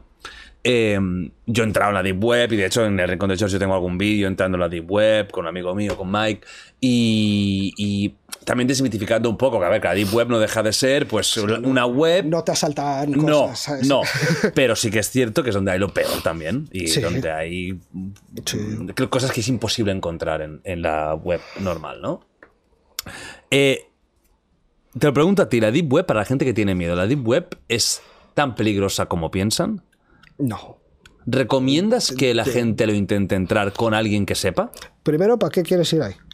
¿Qué, Curiosidad. ¿Qué, estás buscando? Ah, bueno, pues para eso nada. Curiosidad. Imagínate que alguien dice, hostia, es que me da curiosidad, coño. Si, si tienes miedo, lo que puedes hacer es tener una máquina virtual, que, que es tener un Windows dentro de tu Windows, que está separado de Que todo. funciona con la RAM, ¿no? Eh, es como tener, es un, em- un emulador de un Windows. Que si te entra mierda, lo, lo, Lo borras y y te por culo. Pues mira, empezamos con esto, ¿vale? Vale. Eh, pues entras Eso ves- recomendarías, ¿eh? si tienes miedo, yo lo haría. Entras y mira, y mira lo que hay. No te bajes cosas. Va muy lento, ¿eh? también te quiero decir, Claro, pero bueno. Va a funcionar con el Onion, ¿no? Sí, trabaja con el Onion. Eh, hay más dark webs, pero bueno, esta que es la famosa, ¿no? La de, la de Tor. Eh, se entra, mira, eh, A mí, particularmente, a no ser que quieras comprar drogas o algo así, que se utiliza mayormente para eso. Sí que hay algunos markets donde puedes comprar, por ejemplo, malware, es decir, viruses. De hecho, eh, podemos. Está chulo eso. O sea, está chulo, ese es guay el concepto. ¿Se puede estar en el lado malo sin saber de, de informática? Se puede, porque hay, hay grupos delictivos que lo que hacen es, mira, yo te doy este malware, vamos eh, 80-20, 80 nosotros, 20 tú. Y tú mételo en tu empresa, por ejemplo. Entonces tu empresa las cifras todas, metes un ransomware y si pagan te llevas el 20%. Esto lo intentaron con Tesla. Esto, Lo intentaron con Tesla. Sí, unos contactaron con uno de los trabajadores, le dijo, mira, tú enchufas esto. Y el tío, pues, era buena persona y se lo dijo al equipo de seguridad. Pero Hostia. esto pasa, uno de los riesgos que ahora tenemos es el insider, es la persona descontenta o avariciosa que está en la empresa, que claro, desde dentro suele ser más fácil romper cosas que desde fuera. Claro. Entonces enchufas, cliqui, cliqui. Pues hay gente que vende este tipo de servicios. Hay gente que vende malware eh, para saltarse tal antivirus o todos los antivirus o se vende ahí Y esos son marketplaces en Deep Web. en Deep Web. Eh, identidades de gente, tarjetas, eh, yo qué sé, bases de datos de cosas. Eh, ahí- O sea, eso está. Eso está. No es, no es otra leyenda urbana que no. no, ahí No, está. Eso está. Eso está. De hecho, hasta había algún pasaporte de COVID falso. También Eh, estaba en la Deep Web. Sí, por lo que sea, tuve que hacer una investigación sobre eso y alguna había, una chorrada, o sea. Eh, pero, pero bueno, también decir una cosa, los nodos de salida de Tor son ordenadores que pone la gente. Mm, eh, muchos, mucha policía, muchos servicios secretos son nodos de salida de Tor. En esa parte final el tráfico no está cifrado. ¿No? No. Entonces, bueno, cuidado que haces. Claro. O sea, te pueden rastrear. Eh, echa la ley, echa la trampa. Que en la Deep Web, si, si indagas un poco y, y- y- y tienes eh, los, los- las URLs, puedes llegar a, a sitios realmente muy oscuros, ¿no? Trata de blancas, Sí, sí, sí. eh, cosas heavy o... eh, Nunca he llegado, pero por lo que dicen sí. y, cosas, ese mundo cosas ya de más oscuras infantil, como sí, eh, pe- todo eso, y todo eso, sí. está ahí. Está ahí. Es donde se, se ocultan. Pero cuando cometen un error, no dejan de ser ordenadores que están en, en el internet arriba. Solo que es un- muchos de ellos. Entonces, cuando cometen un error, también alguna gente entra, buscas la. Hackeas esos ordenadores que están en la Deep Web. Se pueden hackear. Claro, todo hackeable. O sea, incluso la Deep Web es hackeable. Sí, claro, son ordenadores normales, pero la Deep Web. Entonces, cuando cometen un error, si puedes sacarle IP real o alguna información y se lo pasas, por lo que sea, le cae en el correo a la Guardia Civil o a un cuerpo fuerza de seguridad de Estado que pueda perseguir a la gente, sobre todo lo que dices de infantil y trata de blancas, el resto, eh, pues, hombre, se lo haces llegar. Claro, y, y- y es bueno, el, el gato y el ratón. O sea, cuando cierra un marketplace abre otro. Claro, bueno, había la de Silk cosas. Road, ¿no? La, la- ¿Dónde va? Sí. Que, que era como un mítico de Sí, sí, drogas, de drogas y y de, de un montón de cosas. de armas. O sea, que- se vendía todo lo ilegal, estaba ahí y, y Sí, pillaron, era, ¿no? Al- era, era un eBay. Era un eBay, pero Sí, de lo, de lo fe- criminal. Sí, de lo criminal. Sí, sí, lo, lo acabaron pillando. O sea, Fíjate que es un mundo que está a cuatro clics, porque tampoco, realmente no es tan difícil Es entrar. levantar en- el Tor browser y saberse la dirección. saber, saber que, que alguien consiga en algún foro, porque luego si vas buscando, al final Ah, sí, acabas sí. encontrando. Es como foro coches. Exacto, acaba- acabas llegando, ¿no? ¿Para ti es necesaria la Deep Web? ¿Crees que cumple algún tipo de función o si fuera por ti la, la- la quitarías? Como toda tecnología sí que tiene una utilidad, desde mi punto de vista. Lo que pasa es que la tecnología no es mala o buena per se, es como la utilices. Y se está utilizando para esto. Pero imagínate en países donde hay persecución a periodistas y, y- y no hay libertad de expresión y estas cosas, y que cuando lo pillan es que lo matan. La manera un poco de, de saltarse todo esto, desde luego es la Deep Web y bueno, gente que, que está en contra de regímenes autoritarios y todo esto, pues mm, tienen que utilizar esta red. Esta red sirve para anónimamente poder, poder dar voz a mucha gente. ¿Que se usa para esto? Pues muy poco, lamentablemente. Ya. ¿Tú has visto algo ahí que te haya chocado mucho? ¿O no has indagado demasiado? no, he entrado pues para hacer algunas investigaciones de, de lo mío, porque también se saca inteligencia. Los grupos malotes están ahí. Había uno, había un grupo que era Revil, que tenía el Happy Blog, vaya nombre, donde iban informando a las empresas que, que eh, estaban pidiéndoles pasta por el secuestro de datos. Hostia. Porque una forma que tienen estos malotes es, eh, bueno, te entran, te cifran todo, Bueno, primero han sacado la información, perdona. Te sacan la información para Este, afuera. este es el típico ataque que hubo ransomware. hace unos años en empresas. eh, hubo un montón que es, a ver, ¿cómo funciona? ¿Te envían un mail o, al- o algo te envían? ¿no? Ha ido evolucionando, ¿eh? Ajá. Entonces, eh, ahora estamos en la triple extorsión. ¿Triple? Eh, sí, ahora es triple. Eh, eh, Al ya- final te la pedí hasta el culo. O sea, Sí. ya- Pues puede entrar por, múltiples ma- eh, maneras. Una de ellas, básica, lo dijimos antes, es el correo. Eso es un programita, ¿eh? Se- Sea como sea, acaba siendo Sí, un programa. Es un programita. A veces entran eh, las empresas, por ejemplo, tenemos VPN, que es para conectarnos desde el teletrabajo a la empresa, o u otros sistemas para acceso remoto a la empresa. Os roban el usuario y el password de esto. Muchas empresas no tienen segundo factor de autenticación, para adentro. Y a veces, igual es por una tontería un correo que contestó alguien de su casa, pero tiene la... para adentro. Van para adentro, o por leaks, que eh, salen muchas filtraciones de webs de empresas que, las han hackeado y ahí tiene usuario y password. Y la gente usa el mismo usuario y password en la empresa eh, que- que en esa web, por lo cual, escogerlo, entrar. Esto se automatiza, ¿eh? no es un fulano haciendo. Entonces, una vez que entran dentro, sacan toda la información, bueno, se echan un, un paseíto, ¿sabes? Eh, sacan- Pero cuando tienen acceso, literalmente es como si ahora aquí, yo con el ratoncito, yo puedo entrar en todos lados. Es que Abrir sí, carpetas. sin ratón, pero sí. sin ratón, pero sí, sí. Pero sí, o sea, yo, yo puedo. eh, y- o sea, tengo acceso completo a la empresa. Mira, habitualmente eh, en las empresas hay muchos equipos, todo esto se utiliza con directorio activo, que es un servidor que tiene los usuarios y los passwords, también los del administrador del dominio. Lo primero que intentan buscar es conseguir este administrador de dominio, porque este administrador de dominio puede hacer lo que quiera en todos los ordenadores de la red. Lo primero que van. Eh, tristemente, os quiero comunicar que es bastante trivial en la mayoría de los casos, porque es algo que se le da poco cariño al administrador, o sea, al Active Directory, y se consigue en poco tiempo. Una vez que lo, es, que lo son, investigan la red, los equipos que hay, cuáles son los interesantes, dónde guardan los archivos más guays, ¿no? ¿Dónde están lo- las copias de seguridad? Porque muchas veces están en línea dentro de, de la red. Entonces, vale, una vez que tengo toda esta información, saco lo importante. Cifro las copias de seguridad primero. Luego cifro todo, pido el rescate. Y cuando cifran es cuando aparece el El mensaje. mensajito. Entonces, claro, Pero eso significa que ya llevan días a lo mejor trabajando en ello. cada vez tardan menos porque pasta, pasta. Antes eh, hasta tres y seis meses se echaban tranquilamente Hostia. dentro. Eh, Le pasó a Citrix, que estaba medio año, estuvieron por dentro, y es una empresa que tiene equipo de seguridad. Hostia. Que sí, que son muy buenos. Joder. Entonces, una vez que, que te ponen el mensajito, tienes un chat, o sea, es muy profesional todo. Tú tienes tu ID de cliente y tú entras y hablas con ellos. Puedes negociar. Pero a ver, no vas a bajar de si te piden un millón de euros a mil. Ellos antes te han hecho una investigación de la empresa. Saben, hostia, es que Saben es cuánto eh, pagan. Te intentan ver, ¿sabes? Eh, las últimas cuentas. Entonces, Hostia. no van a ir. Habitualmente van a la gente que más posible tienen que pagar. Claro. Eh, te hacen el chat, no sé qué. ¿Pagas o no pagas? no pagas, te publican los datos en internet. Entonces te están haciendo un daño. Bueno, y luego también ellos eh, inician eh, el discurso, dicen que es una empresa que te avisaron, pero que tú no quisiste colaborar y entonces que no quieres a sus clientes. Y eso lo publicaban, por ejemplo, Revil en el Happy Blog, ¿sabes? Y la- en los medios, ah, ah, tic, tic, tic, tic, copiar, pegar. Entonces, claro, tienes los datos en internet. que esos datos ya los has perdido. están- Sí. O sea, tú lo, Mira, hasta te los puedes bajar si no tienes backup para tal, pero eso es público, tu competencia los puede ver.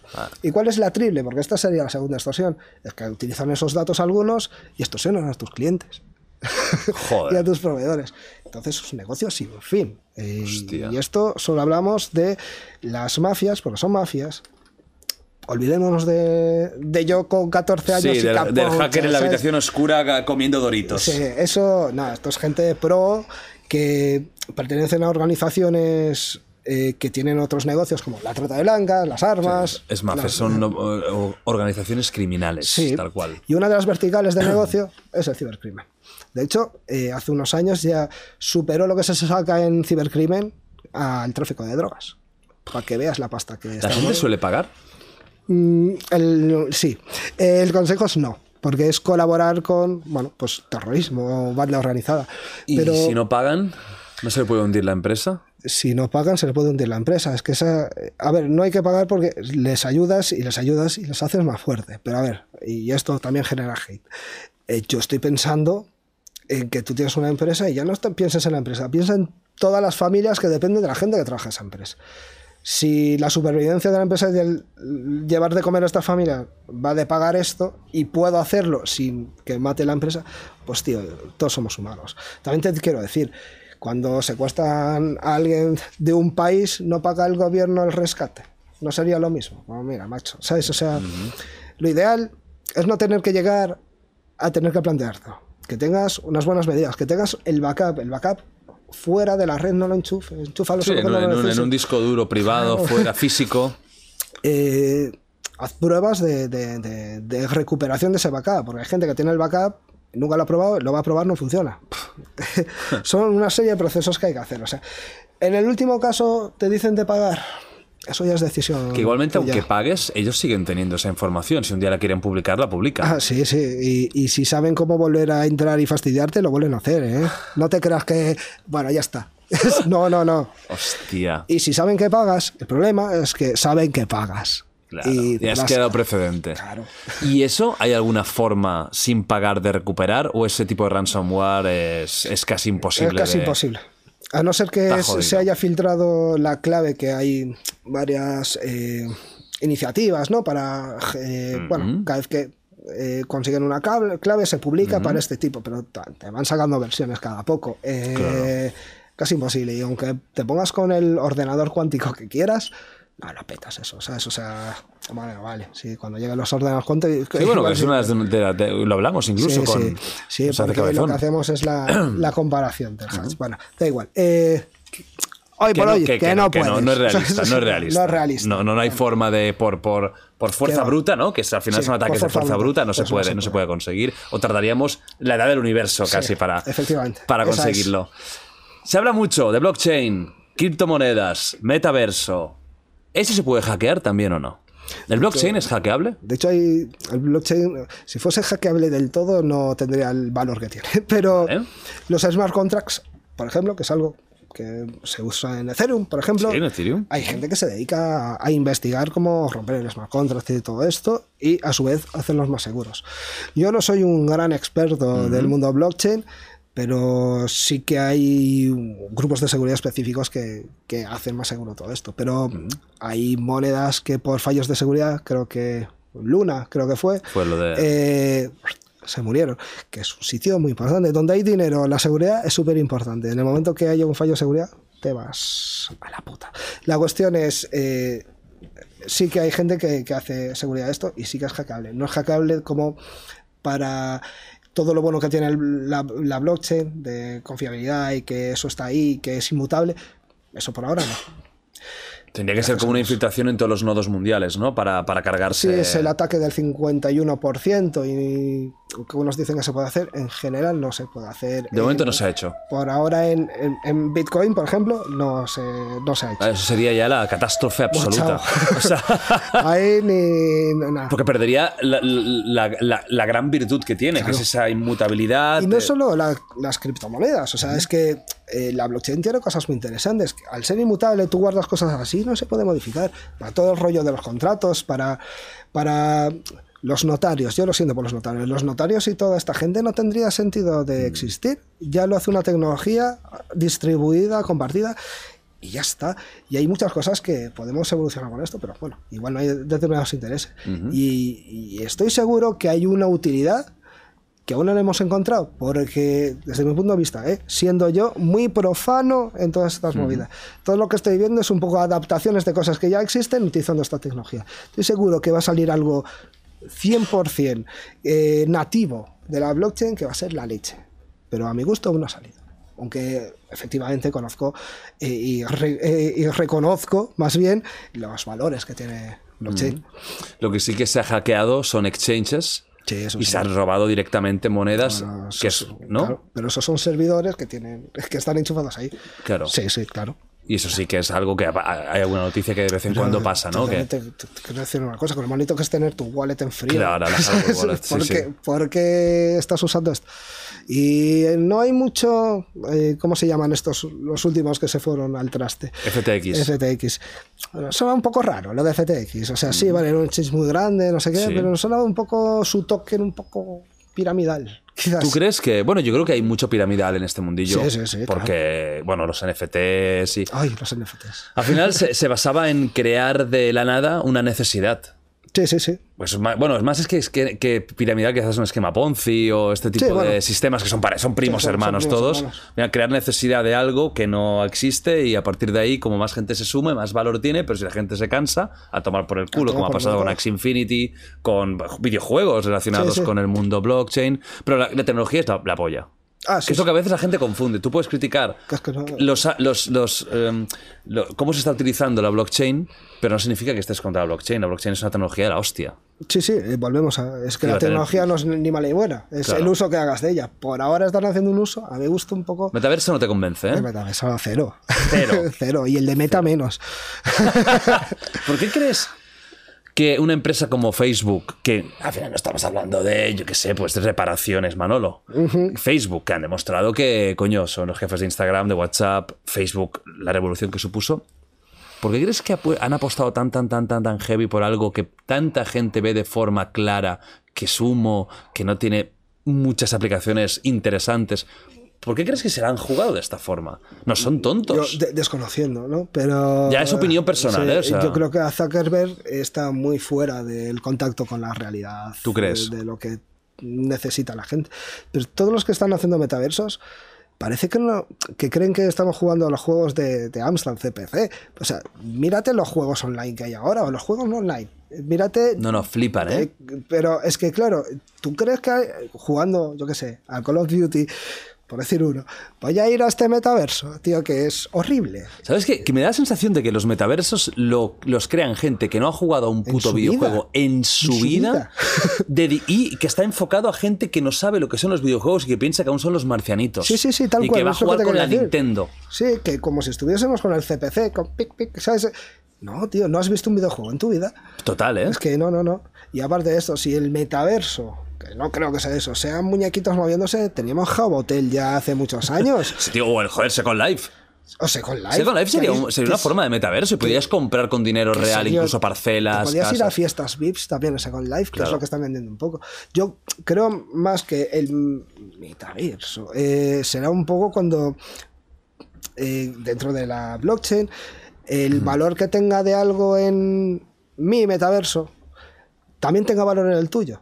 Y que los eh, tokens o los ítems que tenga yo en el metaverso de Meta eh, también valgan el de Twitter. También lo tenga, o sea, tengas una persona digital con cosas, toques no fungibles, que, que valgan algo. Que no sean unos NFTs de monos, ¿sabes? Claro, y que tenga una que sea de cualidad. Claro, y que tenga una cualidad y, Y que te valga la pena meterte unas gafas o lo que sea. A lo mejor llega el momento en el que hay algún tipo de implante, pero bueno, sea como sea, que, que- que te valga la pena ir ahí. Porque si vas a un mundo que es peor que el real, ¿para qué? Para O sea, pa- que, que Meta, yo lo siento por Meta, cada vez que hablo Es de que es muy feo es ese es- metaverso. es que es pero es que no puede ser algo tan feo, Es que es tío. terriblemente horrible. Y aparte que te dicen, y estas son las nuevas reuniones de empresas. ¿Por qué quiero estar yo con un muñecote feísimo? Si lo pongo en Zoom. Claro, pero es que no, mira, le pasa a toda esta gente. No existe una necesidad. No. ¿Para qué me haces esto? Busca una necesidad y solucionala. Claro. Nadie te ha pedido Claro, el metaverso. O las aplica- o sea, este tipo de aplicaciones Sí. han cubierto una necesidad maravillosa de reunión Increíble. online que la gente, sí, Skype y tal, pero que no lo tenía fácil. Pero el No. metaverso, ¿qué ganamos con el metaverso? Cero. Si es que encima es la cosa más fea que he visto en mi puta vida. Al menos los si que me dices ahora, que sí. te metes unas gafas y realmente estás en avatar, vale, bueno, venga. y Venga, tienes va. sensaciones físicas. Cuando lleguemos a eso, te lo compro. Claro. Sí. No, yo, yo, por Por- ejemplo, utilizaba bastante la realidad virtual para videojuegos, para experiencias. Mola. Está chulo. Eh, Pero estarías todo el día ahí. No. Que es, es que yo creo que Zuckerberg fue, eh, vio Ready Player One y dijo, voy a Dijo, hacer "Yo esto. quiero hacer esto". Y no. No, no Te has quedado muy lejos, Zaki. Sí, no. No te gusta mucho Zuckerberg, ¿no? No. No queremos mucho. Es de los, de los, eh, de los grandes gurús de- del mundo de Silicon Valley. Creo que es de los que menos cariño le tenemos aquí también Sí. de One Project. ¿eh? Es que Facebook, su trayectoria del uso de datos y Cambridge manipulaciones... Analytics. ¿Qué fue eso? ¿Por qué es tan importante? ¿Por qué dicen que manipuló incluso las elecciones presidenciales de Estados Unidos que ganó Donald Trump? ¿Eso es real o es mentira? Porque lo hizo. Lo hizo. Eso es lo importante. ¿Qué fue? Lo que nos demostró es que eh, se puede cambiar eh, la opinión de la gente. esto el algoritmo que tenemos también en todas las redes sociales lo manejan. Cambridge Analytica a través de, de distintas aplicaciones tenía datos de mucha gente de muchos gustos. Estos, por decirlo rápido, ¿sabes? Eh, cuestionarios de ¿qué te gusta más? No sé qué os cuento. Y van pillando datos. De ahí de otras cosas que O sea, compartían. era una empresa, esto, esto era una empresa. Era una empresa. Analytica era una empresa. que tenía datos de comportamiento de muchos ciudadanos, sobre todo de Estados Unidos. ¿Y sacado de Facebook todo? gustos, Sí. Vale. Porque la política de compartición de los datos en Estados Unidos es súper laxa. Entonces, pues los compartían. Pero eso que es que los pagaban. Eh, ellos hacían. Se mucha pagaban a gente- Facebook para obtener Mucha esos gente datos. se los daba gratis porque ellos hacían aplicaciones, jueguitos y no sé qué. La gente jugaba y introducía esos datos. Y aparte, esos datos que los tienes tú en Facebook. O sea, tú sin querer estás compartiendo esos datos muchas veces en Facebook y ellos tenían acceso a eso. Entonces, cuando veían que igual tu pensamiento político iba por un lado, te metían las fake news que, que ponían o, o cosas que te hiciese un poco escorar hacia el Pero eso otro. lo hacía Facebook. Eso lo hacía Cambridge Analytica a través de, Exacto. de yo- Yo, publicidad. lo que quiero entender es cómo se relaciona Facebook con Cambridge Analytica. Facebook tiene los usuarios y, Cambridge- y los datos y Cambridge Analytica pues era uno de los desarrolladores de Facebook. Entonces tenía acceso a esos datos. A través de esos datos le permitía eh, inferir, meter publicidad de determinados anuncios, porque Facebook te permite hacer publicidad muy específica A un target muy a un target muy específico. específico y les iba impactando los que él quería. Y Cambridge estaba siendo pagado a su vez por un tercero. Porque Cambridge entiendo que es una empresa que al final iba al mejor postor, ¿no? Rollo, ¿tú qué eres? Eh, Trump. Pues voy a ir contra Hillary o contra quien fuera. ¿Qué eres? Hillary. Voy a ir contra Trump. En teoría, y esto tampoco... Eso es un tema que ha ido judicialmente. Sí, incluso. tampoco es que esté yo muy metido en lo de los datos, pero teóricamente es injerencia rusa. Ahí está, ya era el tercer elemento. Hablaremos también de la guerra cibernética. Teóricamente ese, ese cambio de opinión, ese cambio de, de- de, bueno, sí, de opinión y de forma de pensar era para desestabilizar eh, Occidente. Entonces, eh, bueno, eh, interesaba que ganase Trump. Todo el mundo creía que iba a ganar, ganar Hillary. Pero bueno, hicieron ese, esa modificación en la, la- en la forma de pensar y ganó Trump. La cuestión es, hablamos mucho de, de bueno, de ciberdelincuentes que hackean cosas. Yo creo que una de las cosas mm, que más miedo me dan, no es que la que de las que más miedo me dan, es esta propaganda, esta forma de cambiar eh, la mentalidad de la gente, que se consigue a través de, bueno, el mismo YouTube, eh, eh, Twitch, eh, Instagram. Esa gente tiene nuestros datos y tiene la manera de, de darnos cosas que pasan desapercibidas simplemente para generarnos dopamina y seguir ¿Pero conectados. tú crees que Facebook sabía lo que pasaba? Yo creo que, Que los directivos de Facebook sabían mi, que mi, mi opinión personal, sí. O sea, Facebook le interesaba entonces, por, hablando de este tema de Cambridge, fue sobre todo para las elecciones. o sea, ¿crees que eh, la dirección de Facebook prefería que ganara un Donald Trump? No, pero que, podían, que estaban usando los datos para hacer algo, sí. Esos, ¿crees que lo sabían? De hecho, eh, Zuckerberg tuvo que ir al Congreso de los Estados Unidos a dar explicaciones, que hay esas imágenes tan eh, virales que parece un puto robot, que de hecho lo es. robot. No tengo, Eso ninguna, es, no es. tengo ninguna duda. Eso es un extraterrestre, una de las dos. O sea, yo creo que es robot. Pero bueno, que era increíble, porque no tenía vida. El cabrón era como, como los videojuegos eh, de Bethesda, que tienen los ojos secos y solo mueven la boca. Era algo así, ¿sabes? Que te acojonaba. Eso fue muy importante, porque fue como una de las primeras demostraciones a lo grande de que a través de las redes sociales se nos manipulaba la opinión. ¿Crees que esto sigue pasando a día de hoy con otras redes? Mm, sí. Sigue pasando. Sí. La cuestión es que igual tiene más control para que no sea tan evidente, pero aunque no sea para mm, cosas políticas, sí que lo están haciendo constantemente para vendernos cosas. Para sobre todo echar minutos y minutos y minutos y horas en la, en la plataforma enganchados. Porque si fuese un- una serie normal de vídeos, uno detrás de otro, no, te, te van a poner el que quieran para, para engancharte y meter más publicidad a ellos. O sea, publicidad es de lo que viven. La cuestión es que si tienen el, el poder de meter publicidad y venderte, también tienen el poder de manipular lo que opinas. Ahora que hay como una guerra, ¿sabes? Eh, de, por ejemplo, en YouTube, ¿no? Eh, los de un lado y los de otro. Cuando empiezas a ver igual los de un lado, solo te dan lo que tú quieres escuchar. El pensamiento crítico, eso no les interesa porque te vas. Tú ves a alguien de la oposición, por decirlo así, eh, al carajo.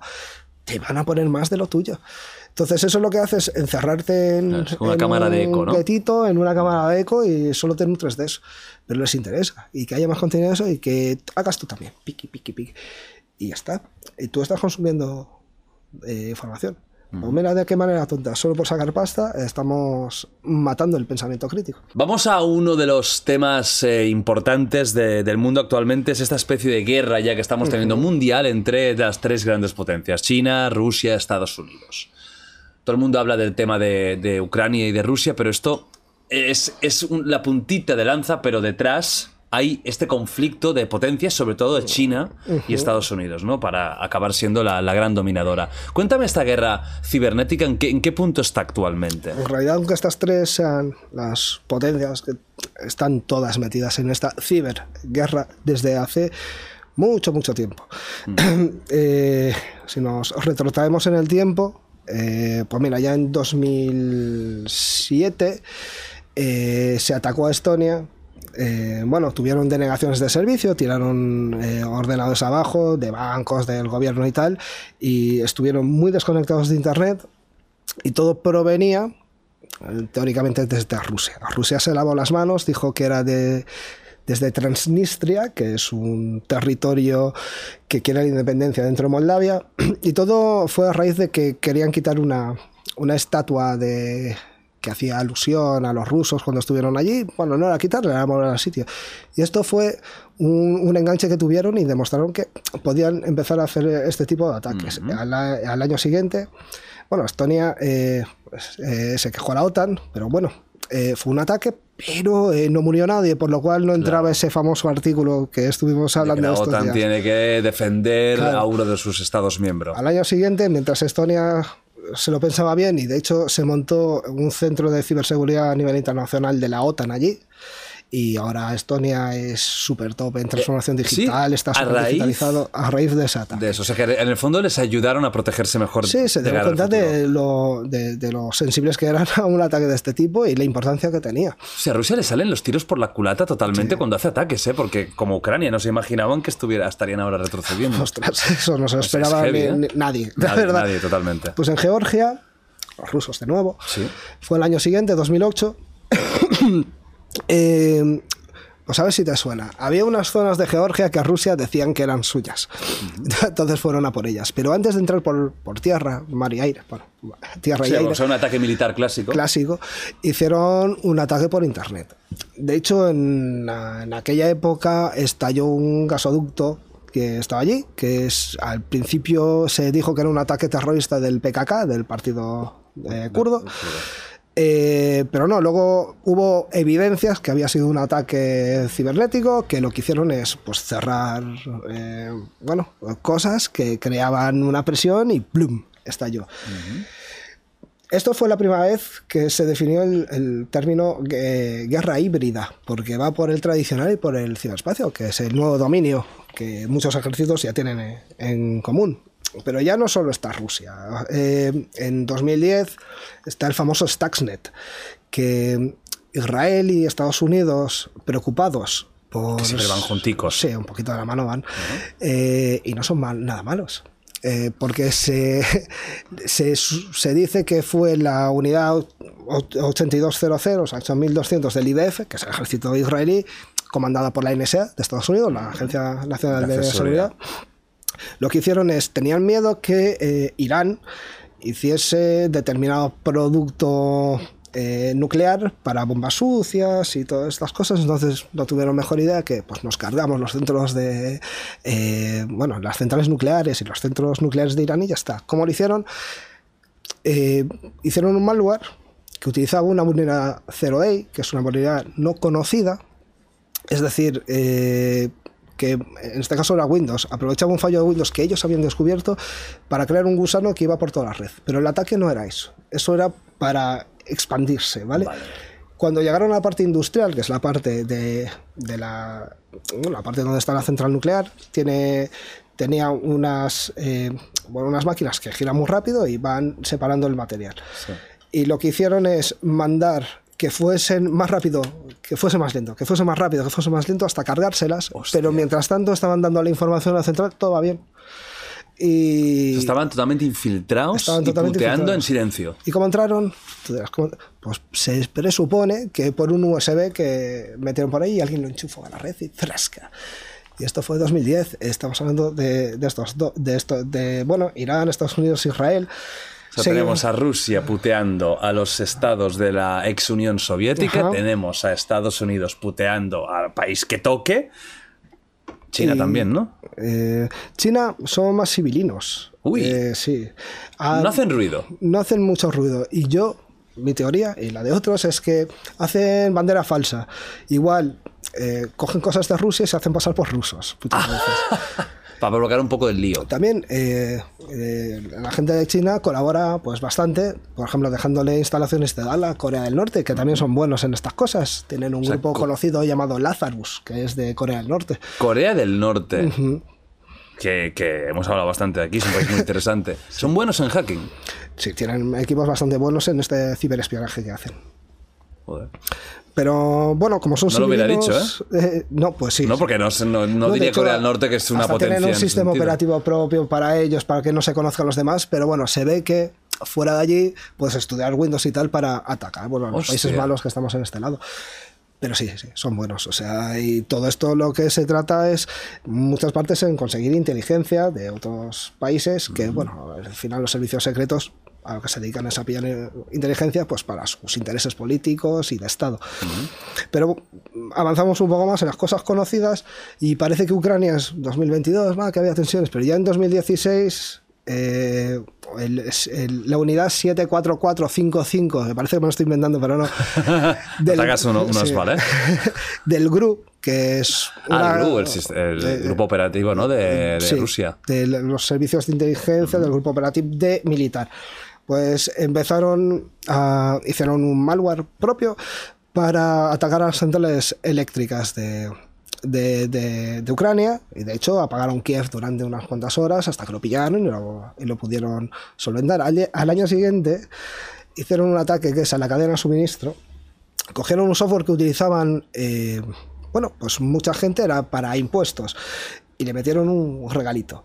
Y claro, era un software de una empresa tercera que el gobierno de Ucrania se lo bajaba y las empresas. Y cuando se lo bajaron, tenían el NotPetya, que esto es- también fue conocido, fue después del WannaCry eh, de 2017, esto es do- 2017, 2018, y lo que hacía, en teoría te cifraba el ordenador, no, lo que iba es a borrar todo. Y Hostia. se les fue de la mano y se expandió por todo el mundo y nos afectó a más de a más de, a más de un país que no fuese Ucrania. Ajá. Y se venía de Rusia. Y eso venía de Rusia y ya está identificado, bueno, por Estados Unidos. ¿Les hacemos caso? Ya. te lo dejo a tu, Claro.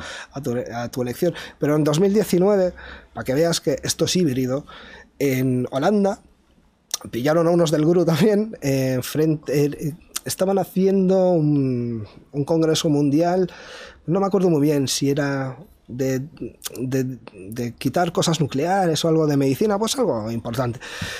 Y lo que cogieron a los rusos dentro de una furgoneta con un montón de antenas intentando infiltrarse dentro de... Hostia, qué peliculero, ¿eh? ¿Y qué les Típica pasó? Furgoneta, ¿no? Sí, Típica. ¿Y qué les pasó? Pues nada, los deportaron. Pero es que estamos todos los países metidos en esto. Si en 2014, por ahí, se descubrió en Marruecos y por esos países que había un malware que estaba, sobre todo en cosas gubernamentales, pues exfiltrando información y haciendo todo esto. Y los investigadores que lo vieron se lo atribuyen a nuestro CNI. Eh, Así que España ahí también está en, en la batalla por el ciberespionaje mundial. Y a mí me preocupa porque parece que a, a todo el mundo le da igual.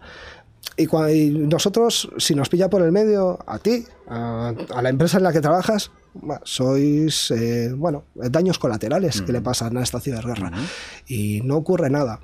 El problema tanto con esta gente que se llaman APTs, los llamamos APTs, que son amenazas persistentes avanzadas, del inglés, Advanced Persistent Threats, eh, están apoyados por gobiernos y lo sabemos todos. O sea, ¿quién está detrás? El gobierno de tal país o de tal otro y se atacan unos a otros. Y, y- y es preocupante, ¿no? Es lo que te quiero decir, que, que esto e- está ocurriendo y no son, no son solo eh, los únicos malos con los que nos tenemos que enfrentar. Luego están todos los del ransomware que hablamos antes. Entonces es un, es un panorama poco preocupante, ¿sabes? Incluso empresas eh, multinacionales de Silicon Valley como Google, Facebook, todo esto, también eh, hacen ataques eh, de hackeos o de momento no? No, las empresas, por ahora, gracias a Dios, que se sepan, no. Es un tema gubernamental de Tiene- países. Tienen equipos, algunos son más dedicados que otros. Por ejemplo, Google tiene un equipo que encuentra un fallo en software que no es suyo, avisa a la empresa y le da un plazo para que lo solucione. Son un poco dictatoriales en este sentido, pero que lo hacen por el bien de Pero todos. es la forma de. Es la forma de mejorar un poco todo. Porque Claro. si, no, la- si no metes presión, a veces la gente no lo hace. Pero ahí tenemos a Policía y Guar- y Guardia Civil aquí que son los que tratan cuando te hackean a ti o a la empresa, es los que van. Tienen muchos problemas, ya no te voy a decir por recursos, que, Que lamentablemente sí. O sea, hay Es- poco dinero destinado a estos, eh, Sí. a estos eh, La verdad es que esta- sí. estas funciones, ¿no? Y, y cuando te viene alguien de Malasia, de una IP de Malasia que te hackea, claro, tú lo has visto. La policía tiene que ir a un juez, ese juez hablar con el juez de Malasia, y el juez de Malasia a ver si da el permiso. Cuando llegan los investigadores, ya no están. Claro. Claro, y ese es un- uno de los problemas que nos encontramos. Si pasa dentro de Europa, vamos, súper rápidos, Claro. pero no lo hacen desde dentro de Europa. Claro. Utilizan eh, servicios y gente de fuera de Europa, de Asia, entiendo. Eh, simplemente con lo que te decía que sospecho que hacen los chinos, tú hackeas algo de Malasia, saltas ahí y crees que es Malasia. Es muy, es muy difícil aventurarse a, a- a decir este, este paso o el otro. Lo solemos hacer por la forma que tienen en traba- de Por el trabajar. estilo. Sí. Hay técnicas, tácticas y procedimientos que eso lo mapeamos en un mapa muy bonito. Utiliza esta cosa para obtener este, este objetivo y utiliza este tipo de software.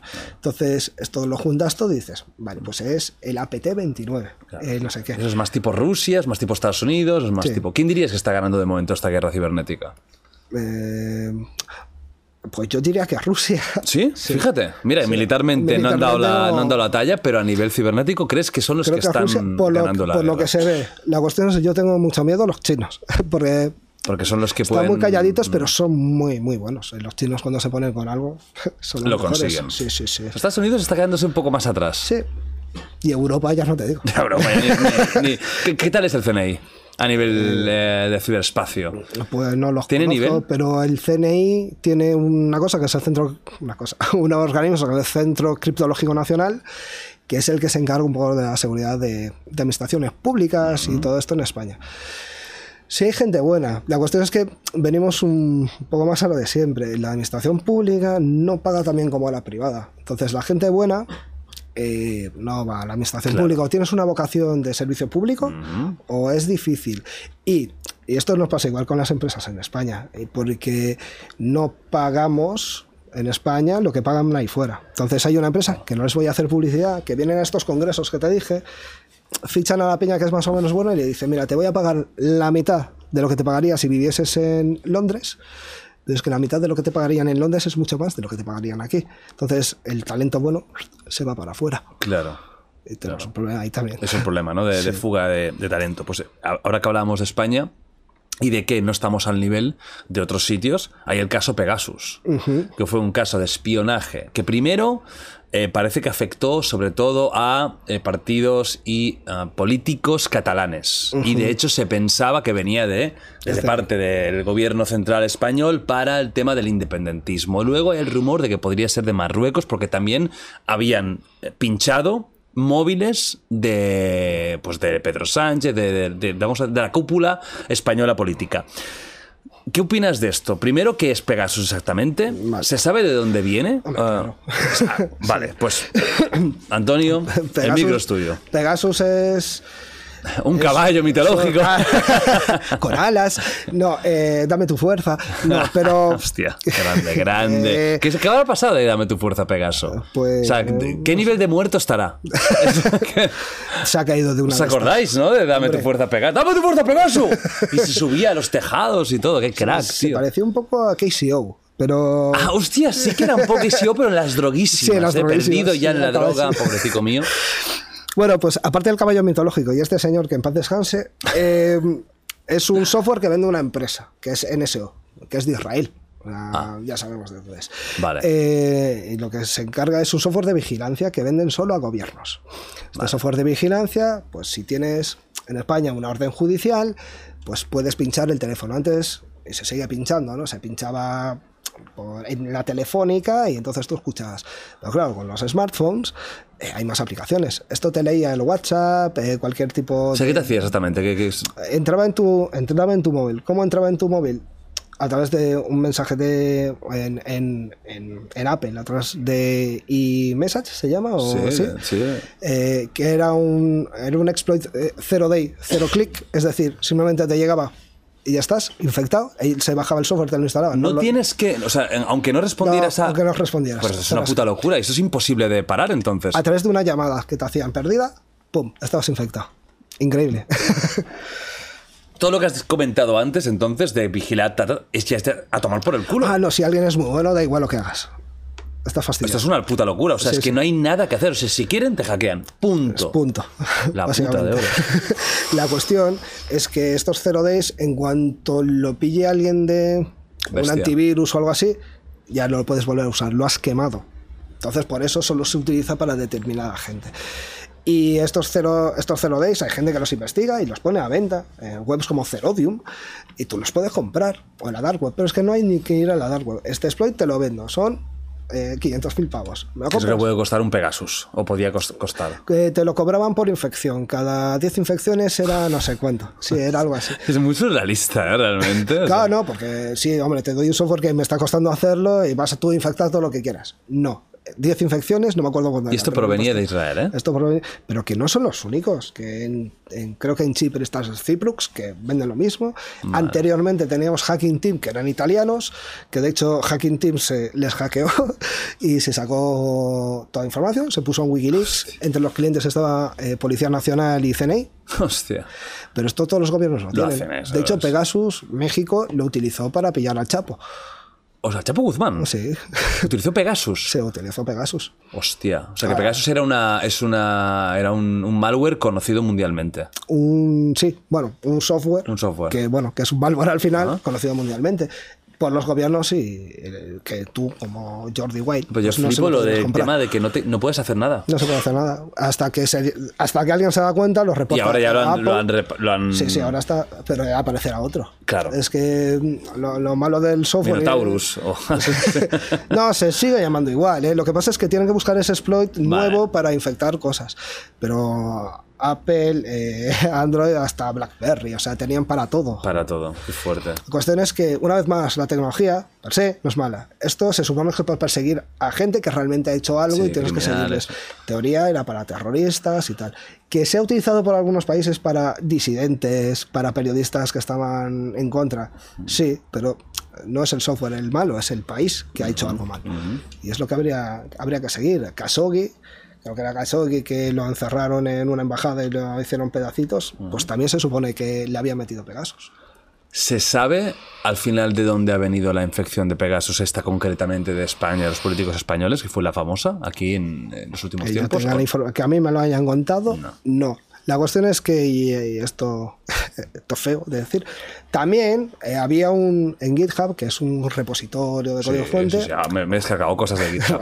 He usado. había una aplicación que era para que tu móvil pareciese que, estaba eh, que estuvo infectado. Porque hay determinados i- indicios en tu móvil que Sí. a nivel forense podías buscar y alguien que lo buscara diría, este estuvo infectado. No quiero decir nada y lo quiero decir todo con eso. Entonces, Ah. eh, bueno, Hostia puta. no se sabe de dónde vino, ¿no? O sea, esto es, jue- esto es eh, doble, ¿eh? Sí, sí, sí. Pues es Yo, no, yo no puedo haberte infectado porque yo también estuve, ¿no? Claro. Pero es mentira. Porque puede fuiste tú el vector. A ver, que los políticos ca- catalanes pillaran tanto es raro. Porque Mm. normalmente si fuera Marruecos, por ejemplo, ¿qué le interesa el, el móvil de, de la vicepresidenta de... Pues igual hacerlo para decir que es el gobierno español. Es que Todo piensa, es- piensa todo- todos claro, los juegos ser, que pueden claro. hacer. Claro, esto es, esto es pura geopolítica. Sí. De hecho, te- voy a tener un invitado de aquí muy poquito, expertísimo en geopolítica, que encima sé que os encanta y va a estar en nada aquí en The Wild Project y encima va a estar en persona. ¿Quién No será, puedo tío? decir ¿Quién más. será? No puedo decir más, pero seguro que hablaremos de cosas de cosas estas porque al final es importante, ¿eh? que eh, es una mm, especie de batalla que se está dando que no nos enteramos y si nos enteramos nos la suda porque esto de Pegasus fue conocido y nos da completamente Sí, igual, ¿verdad? Nadie se acuerda. Claro, que yo creo que el ser humano para tirar para adelante tiene que ser, eh, tiene que olvidar mucho. Porque tú imagínate vivir preocupado de todo lo malo. No te levantas por la mañana, no te levantas. Como dice un youtuber, quien olvida su historia está condenado a repetirla. Ah, Eso, eso por supuesto, porque no hay otra. Eh, Tú imagínate que te levantas pensando, "Guau, el cambio climático. Todos somos conscientes de que se está dando. ¿Qué nos importa nada? O sea, sí piensas, qué putada, tal, pero ¿quién hace algo? ¿Quién ha cambiado un hábito? Y es totalmente No. trasladable a, A esta, a esta ciberguerra, porque Sin a duda. China que le importa el cambio climático y son de los que Más tendrían que hacer algo por ello. ¿Qué les importa a ellos? La propiedad intelectual, eh, el- el ci- la ciberguerra, les da igual. Ellos quieren la posición dominante. Y ya no está solo en China, sino que, bueno, que igual tu invitado, igual no, fijo, tiene más conocimiento de esto, pero eh, África es actualmente y desde hace unos años el sitio de combate de entre varias eh, entre varios países para, Mm, que lo tener, utilizan para tener de- la zona. Entonces, ¿qué les importa a la gente de- del continente africano? ¿Les importa? Cero. Cero. Ahora estamos en un tema grave, ¿no? Un tema duro, denso, pero vamos a aliviarnos un poquito Venga. antes fuera de cámaras. Me has contado una cosita de dildos y de condones. Sí, sí, sí. Las cosas claras, aquí se dice todo en The Wall Project. Eh, ¿Se puede hackear un dildo? ¿Y qué tipo de dildos se hackean? ¿Los que tienen Bluetooth? ¿Cómo va esto? Cuéntame. Se puede hackear cualquier cosa que se conecte a De hecho, algo. tú has, o sea, que- cuenta lo que haces de los de Hack and Beer, ¿no? ¿Es? Sí, los hack and beers. ¿Eso que es Eh, como una, un- anualmente? No, es cada, cada tres meses, habitualmente. Sí, Y- de aquí poco será cada mes, ¿eh? Eh, bueno, si tienes patrocinadores, lo que quieras. No, pues eh, son tres charlas de, de, de, bueno, pues de ciber. eh, hay a nivel avanzado y siempre tenemos eh, eso, pues más asequible para todo el mundo. Entonces es cerveza, charla, cerveza, charla, cerveza. Eh, bueno, eso se hack and beers. Y la última es la buena. Eh, Cuando ya vas tú pimplao La y- última charla es la más graciosa siempre. Da igual que hables de código binario ahí, como. Eso siempre es gracioso. Se va a reír la Sí, gente. sí. Eh, y nada, está, está por, por toda España. Nació en Córdoba. Y nada, fuimos eh, extendiendo estas cosas. Y aparte de Hack and Beers, pues hay otros eventos pues, parecidos con otros nombres, pero bueno. eh, En un Hack and Beer, ¿de qué cosas. hablasteis? Que esto es lo... En un Hack and Beers, eh, una de las charlas fue lo hackeable que son los dildos y, los, y las cosas sexuales del Internet de las cosas. A ver, cuéntame, que porque Bueno. esto la gente está ahora mismo en shock. Hay muchas cosas que no entiendo porque las quieres conectar. De hecho, a- había, había un preservativo que era Bluetooth. Pero es que eso- no, eso- no lo he visto. A ver, hay un, hay un condón Bluetooth. Hay un condón Bluetooth que te recogía, pues, eh, frecuencia, eh, distancia. eh, que- ¿Distancia de qué? Desde que empieza hasta que... creo que te calculaba todas las entradas salidas, input output, y te decía la- el total, el tiempo, que el tiempo ya me dirás, para cuatro segundos, ¿sabes? Me- vaya récord, Un amigo. pregozo es increíble, Sí. ¿eh? En plan, hostia, lo estoy viendo, ¿eh? Dos Humedad, segundos y temperatura, medio. o sea, tenía de todo. Y Pero ¿dónde coño se metía la, la antenita o lo no sé, que lo- fuera? te lo busco, te lo envío. Es que no puedo imaginarme, o sea, no, no acabo de entender un condón con el Bluetooth. O sea, no acabo de entender dónde está el Bluetooth. O sea, ¿dónde lo han puesto? Pues, pues eh, no me acuerdo de qué empresa era, pero te, te lo busco y te lo envío. Sin duda, por Eh, favor. O sea, lo necesito. Ne- Quiero uno de estos. Si quiero eso- conectarlo y mirar al móvil. Guau, chaval, hoy he hecho 74 entra y sale. toda, toda esa información, aparte de ir por el Bluetooth, iba a una aplicación, esa aplicación está en la nube y esa aplicación, eh, bueno, pues por- tenía un fallo de seguridad y se podía llegar a, a consultar los datos si tú tenías un usuario de otros usuarios. ¿vale? La cuestión es que los dildos es más importante porque también te geolocalizaban y tenían, tenían una Hostia. wifi, ellos tenían wifi y te generaban una wifi, creo recordar, que tenía un usuario y un password que no lo cambiaba nadie y tú podías ir por la calle y cuando veías esa wifi podías acceder a la información de ese dildo que compartían y todo esto. Hay dildos con cámaras, no sé si lo sabías. No. Pues sí, hay ¿Cómo? dildos ¿Cómo? ¿Dildos con cámaras? Hay dildos con cámaras. Pero ¿y la cámara qué función hace? Eh, o sea, pero no- grabar. Yo qué sé, tío. O sea, no los he usado, pero Es que yo estoy pensando ahora mismo, sí- ¿no? Con la ilusión que tengo ahora en el cuerpo, que estoy a punto de, de- de la lágrima, pienso yo, ¿qué grabará eso? Un túnel muy oscuro. O sea, no hay... A ver, vamos a ver, un dildo no, no, no hay mucha más cosa que pero grabar. sabes que las luces LED son muy pequeñas. Pero es- heavy, ¿eh? Es- Hay es- con cámaras. Hay de, hay de todo. Es, es su mundo apasionante. Te lo juro que, te lo juro que no, no te- o sea que los de Todas- Bluetooth sí porque hay, supongo que con aplicación eh, van quitando o sea moviendo la vibración los, la intensidad etcétera Sí, claro, eso pero la sentido. cámara La cámara, ¿para qué? ¿Y, y- y para qué quieres? Luego también hay por internet, hay juguetes que eh, la chica se lo enchufa, entonces el chico que está lejos, pues por Ah. internet, que antes era con mandito, Claro. ahora es por internet. cariño que va, te viene te viene Claro, te viene la bomba Imagínate interceptar esa señal y que no pare. Y sabes tú que está en una reunión, porque esta gente lo lleva a sitios así. Puede ser súper gracioso. y eso es hackeable por supuesto y eso es hackeable. De hecho, en cosas conectables absurdas, porque para mí son absurdas, eh, no voy a decir la marca, hizo unos pañales también Bluetooth. Entonces, cuando tu niño se meaba, te mandaba un mensaje. ¿Dónde se quedó ver lo del pañal? Pues no lo sé. Creo que no tuvo mucho éxito. esa no, tontería, pero, no tiene mucha aplicación económica pero es un poco como el metaverso, ¿no? Mm. ¿Quién te ha pedido que hagas esta tontería? claro pues había gente que lo compraba. Luego también había, eh, no sé, que era como un candado para el pene que se abría, Ah. se abría, se abría remotamente Ah. y a un tío le hackearon y, y no lo podía abrir. Pero- a ver es que Pues es como el cinturón de castidad, pero para tíos. un Creo- rescate sí, para creo que el, le para el pidieron un rescate para el candado. pene, efectivamente. Sí, yo sí, pago sí. más por ese que por el ransomware de la empresa, tú, que les den No- por el culo. no y te te pongas un candado en el pene, No, Dani, no, por no, favor. es que ya, a ver, también te digo una cosa, que el tipo de hombre que se pone un candado en el pene, pena no me da. Es decir, un poco el karma al final eh, te devuelve lo que tú haces mal al mundo. Ponte un candado con llave. Déjate del Bluetooth. Déjate de la no te, nube. no te pongas un puto candado en la polla. O sea, sinceramente, sé, sé- sé un ser humano normal durante cinco minutos. O sea, no es el sitio para meter candados. ¿Qué, qué, qué coño quieres guardar ahí? ¿Qué es la llave del tesoro? O sea, ahí no tienes nada. Para lo que hay, Para lo que hay. Sí, también, a ver, es que... que- No, es que es, es, es- es surrealista, ¿eh? las cosas que, que llegan a estar conectadas y que al final, fíjate tú que con la cach- el cachondeo, eso puede ser una putada, el tema de la cámara es muy grave. Sí. Te Imagínate que coges el dildo, te miras y, y eso al final eres una persona pública. Pues o- ya que dices cámara, nota mental para, para todo el mundo. No, es que mi webcam, si Mm. está en funcionamiento, se enciende una luz. Eso va por software. O sea, la gente de Pegasus, evidentemente no se encendía la, la luz. Eso se programa para que se encienda o no se encienda. Te pueden estar viendo eh, sin que se encienda la luz de la cámara.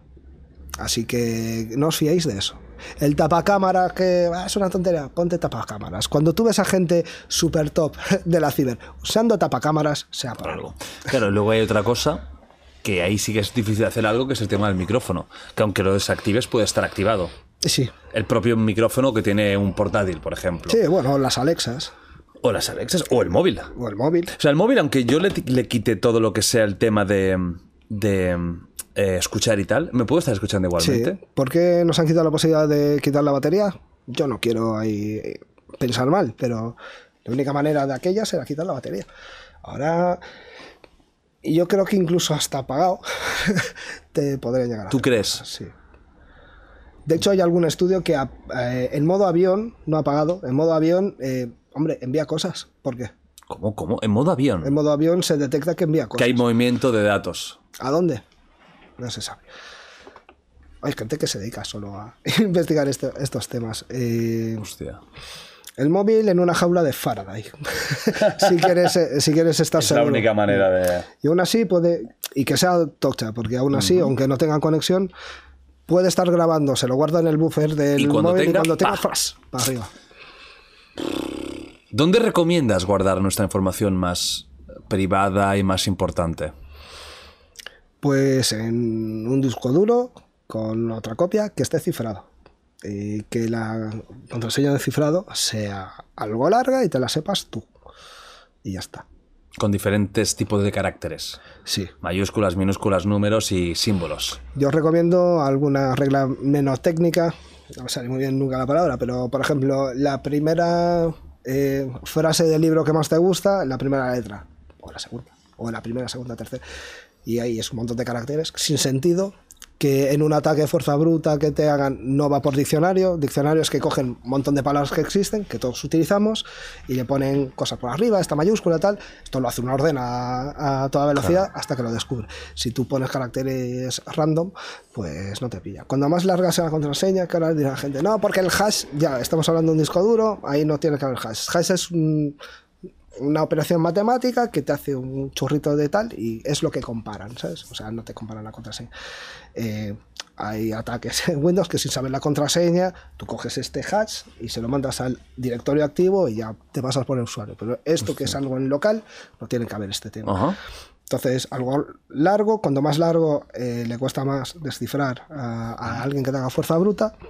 Y yo para webs, os, que es una chorrada, que no funciona mucho, eh, yo pondría punto y coma y unas comillas si te lo permiten, porque muchos de los leaks que hacen, eh, cuando roban tal, te ponen un formato que es CSV y eso va separado con puntos y comas. Entonces pones un punto y coma, te lo ponen en plano, igual le rompes un poco el rollo. Eh, Eso para contraseñas. Para contraseñas. Yo O sea, un punto y coma es un punto y coma y comillas. Y son comillas dos es- símbolos que joden. que pueden joder. Y la ñ española jode un montón. ¿Sí? Claro, porque no hay ñes. Claro, es como solo aquí. Claro. Bueno, solo aquí y en los 14.500 mil millones de personas que hablan español en día.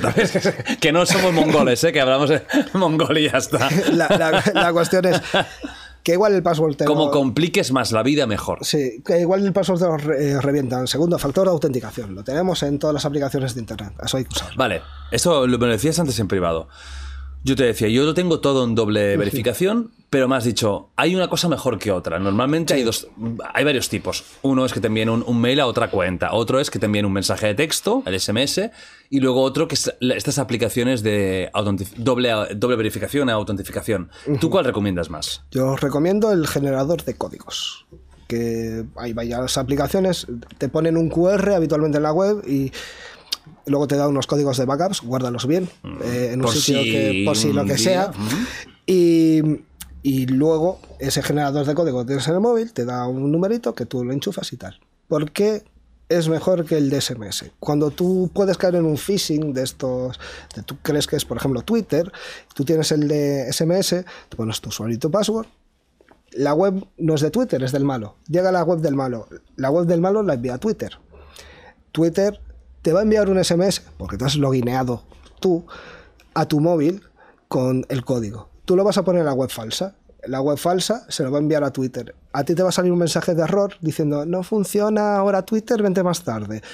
Pero ellos tienen acceso a tu Twitter, te cambian todo. Pero te aunque tengas una, una aplicación de verificación, te va, va a ser lo mismo. Te van a decir, pon el código que te ha dicho la, la aplicación de verificación y vas a poner el código, aunque no te lo envíen por SMS, es- vas a- igualmente vas a darles acceso. Mm, ciertamente. Claro, o sea que, Ahora que lo has dicho, sí. o sea que, que no hay manera de, de protegernos de eso. Eh, no, ahí no. pues eh, pues no, no, no había quedado en eso. Sí, sí, no, sí, vas a meter el código igual. Lo que pasa es que. Sí. Sí, te han fastidiado. Si te hacen eso, te han fastidiado. Tan fastidiado. Sí. Ah, eso es lo de que te van, van a la compañía de teléfonos y piden otra tarjeta. Claro, Pero eh, las compañías de teléfonos, habiendo habido tantos casos de, de lo de la SIM que dicen, oye, la he perdido, y, y le dan una, un- una doble y luego te utilizan eso. Las, las- las, eh, empresas serias no piden DNI ya. Sí, pero volvemos al insider. Igual te pagan y tú eres un simple trabajador que cobra el sueldo mínimo Ya, de la empresa de tal y te lo hacen. Y ya está. Y es así que no. Eso es importante. Si tú ves que pierdes cobertura mucho tiempo y no hay solución, eh, date prisa. Cambia contraseñas y cambia todo. Pero ahí, por ejemplo, si te hacen SIM swapping, sí te podrían entrar con el de SMS, Sí. pero no, tienen el- tu aplicación de, Claro. de UCI. Por ejemplo, UCI, por decir una aplicación. Sí, sí, sí. O sea, es mejor, si podemos, Si podemos, utilizar ese tipo de aplicaciones. Son O gratuitas, Hay además. unas de segundo factor que lo que te envían es un push que te dicen, ¿eres tú el que está intentando entrar aquí? Eso lo hace Google. Eso es email, sí. Eso te llega, sí, y le das. Sí, y luego un número. Sí, entonces esa está bien también, pero el ataque para, para esta gente es enviar muchas, eh, hasta que acabes harto y digas, "Ah", y ya han entrado. Pero Se las saben todas. protege todo. Eh, cambia el password eh, frecuentemente. Ten en cuenta que cuando eh, biométrico, ¿vale? No es un password, un password tiene que ser cambiable, tu dedo no cambia. Uh, todo lo que es biométrico sería más bien un usuario, eres tú, eres algo que eres. Tú recomiendas, por ejemplo, en los móviles. Ahora el típico es la cara. ¿Lo recomiendas? ¿O, Eh, o crees que es mejor un pin? Yo creo que es mejor un pin. La cara hay algunos que lo han intentado con fotos y algunos móviles cuelan. Han la foto, funcionado. sí. Eh, tu cara tampoco la puedes cambiar. Sí, Bueno, bueno, hay al- alguna persona bueno. que se ha hecho un lifting que, por favor, no te lo hayas hecho. Pero- Ojalá no te lo hubieras hecho. Pero eh, lo ideal sería eh, que utilices algo que sabes, que es eh, tu contraseña, algo que eres, que es eh, algo biométrico, y algo que tienes, que sería una clave, un aparato físico. Eh, con esas tres estarías bastante seguro. Eh, los móviles eh, tendemos a que todo sea más sencillo, más usable, más rápido. Entonces, bueno, en el móvil mm, yo soy de patrón y cambio de vez en cuando el patrón. Muy importante que algo que hicieron muy bien los móviles es que ahora al utilizar el patrón se te cifra el móvil, que antes no se te cifraba. Eh, si no lo tienes cifrado, cifralo, porque cuando te lo roban, por lo menos eh, se llevan tu móvil, lo pueden jailbreaker, pero los datos que tienes dentro del móvil, esas fotos que no quieres que vean, no. Nacho, estás apuntando, ¿no? Datos, porque esto es importante para ti, ¿eh? Sí, es importante que lo pilles todo, ¿eh? Bueno, hay una cosa, por ejemplo, con los iPhone, que es que si prueban como 20 veces eh, sin poder entrar, el iPhone se borra. Pues que no salgas de fiesta mucho. No, pero eso Sí, es bueno, está ¿no? bien pensado, sí. Cosas así.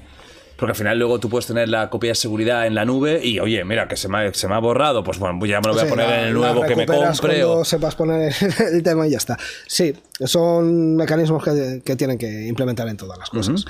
Bueno, creo que te he dado la chapa ya suficientemente. Te voy a preguntar una última cosa que no tiene nada que ver con la seguridad, ni la ciberseguridad, ni nada. No te ha quedado nada en el tintero, ¿no? ¿Has hablado de todo lo que has querido? Yo creo que sí, yo estoy bastante Has hecho cómodo. la Big Bounty, has has hablado de... de- bueno, tú ahora, ahora, mira, Ah, bueno, para- sí, me, que- me- me queda algo. Dime. Me queda algo. Eh, que estoy aquí solo, lo que pasa es que hay más gente en el, en el mundillo de divulgadores. Ah, bueno, de- que espera, y una cosa que ahora, ahora me dices, ¿eh? Claro. porque antes que se me olvide. Antes, lo último que va a hacer Antonio en este podcast va a hacer un truco de magia Oh. Con mi móvil. O sea, fuera de coñas, va a hacer algo que es una putada que te pueden hacer. y va a ser un clip viral en- y encima, lo sé, ya lo estoy, lo estoy prediciendo, ¿eh? Cuidado, ¿eh? Pre- Predictor, Google Predictor. Y va a ser muy chulo. Bueno, va a ser muy chulo porque estamos de risas, porque si no es una grandísima Mm, putada. sí. Lo va a hacer al final de todo. Va a ser lo último que, que veáis en este podcast, que si, si no, se me olvida. Y ahora sí, ahora puedes Correcto. decir el tema de, que de la gente. del, del background y la gente, la comunidad. La cuestión es que hay mucha gente que quiere eh, entrar en este mundillo y Dedicarse aprender a y dedicarse. esto, ¿eh? Entonces, eh, pues también somos un grupo bien avenido de, de divulgadores, que a mí me gustaría hacer un, un- un día algo como hacían los de Cultube en, en Madrid, divulgadores de ciencia, pero de ciber. Entonces, tanto. Eh, pues que no, no estamos solos, está Tierra Hackers, está Cosas de Hackers, ya ves que estos dos no tienen mucha imaginación en No, no, no se complica la vida, ¿eh? Está Securiters, está Inseguro, está eh, Cudero, o sea, hay un montón de gente que cada uno te explica cosas distintas. Bueno. Unos son más de noticias, unos son más de cómo romper máquinas de estas de CTF. Sí. Eh, otros tienen pues un curso gratuito de ciberseguridad y es gente muy, muy activa y hay más, que ya me llevo la bofetada luego por no decir a alguien, pero vamos, que, que para aprender hoy en día, que lo hablamos al principio, no tiene nada que ver con los años 90. Claro, hoy en día entras en YouTube, entras en. Twitter, hay blogs, hay Twitch, ¿sabes? Pero tú ahora, tu, tu, tu gran, o sea, tu gran fuente de ingresos de lo que tú vives realmente, ¿qué sería? ¿Tú estás en nómina en algún sitio? Sí. ¿Trabajas por libre? ¿Estás en alguna empresa? Yo estoy- Aunque no digas el nombre, pero tú estás... Sí, eh, estoy de, de CISO, que es Chief Information Security Officer, que es responsable de ciberseguridad Vale. de, de una empresa, de una industria. Vale. Que de hecho, eh, ese era mi sueño de pequeño, acabar eh, haciendo algo que no existía aquella, ¿no? que era ser el responsable de ciberseguridad de un sitio. ¿Y qué es lo que haces exactamente? Eh, ¿Qué es lo que tienes que hacer? pues eh, eh, es transversal. Tienes que estar con, con todos los equipos, eh, decir en los nuevos proyectos las necesidades de ciberseguridad que tienen que tener, lo que ya existe, intentar tenerlo lo más seguro posible, que es duro porque el malo, con que encuentre un agujero, ya lo ha hecho. Y tú tienes que intentar cerrar todos, poner estas eh, trabas, hacer que el ciclo de desarrollo de software sea seguro. Eh, en fábrica, las fábricas es un mundo apasionante que hay Windows XP por todos lados. ¿Sí? Sí, porque... En las la- fábricas hay XP. Sí, y cosas más viejas. Hostia, ¿hay algún Windows 98 por ahí circulando? Sí, todo- en- en- seguro. Eh, yo he visto en, en 2022. otras fábricas que no son de las nuestras. Con el, con el NT, ¿cómo era? Eh, También había N- Windows NT4, NT. sí, sí. Hostia, No, hay, hay en sitios flipantes y en, y en- en banca hasta hace poco también. Viva la tecnología, ¿eh? Pero esto es porque cuando tú te compras un aparato industrial, te va con el sistema operativo de ese año y los aparatos industriales duran 20, 30 años. Ya. Por lo cual, en la parte te- eh, informática se pone súper antigua y aquí el reto consiste en cómo hacer de algo tan antiguo seguro. Y es eh, la aventura que todos los que tenemos industria recorremos siempre. Claro. ¿Sabes? O sea, eh, mola porque a ti te, te sorprende, pero a la gente que estamos ahí es, eh, lo sufrimos. Pero es, es algo, es, algo, es algo que existe y, y, y- y nada. Y, y me dedico a eso. Luego, bueno, pues hago otras cosas. Vengo aquí. Claro. Divulgación, hago divulgación, clases. doy clases. Mm, a ver, como dijo David Sainz de Different, eh, mi sueño ya lo cumplí, todo lo que viene ahora eh, es el regalo. O sea, yo disfruto todo Claro. y es genial.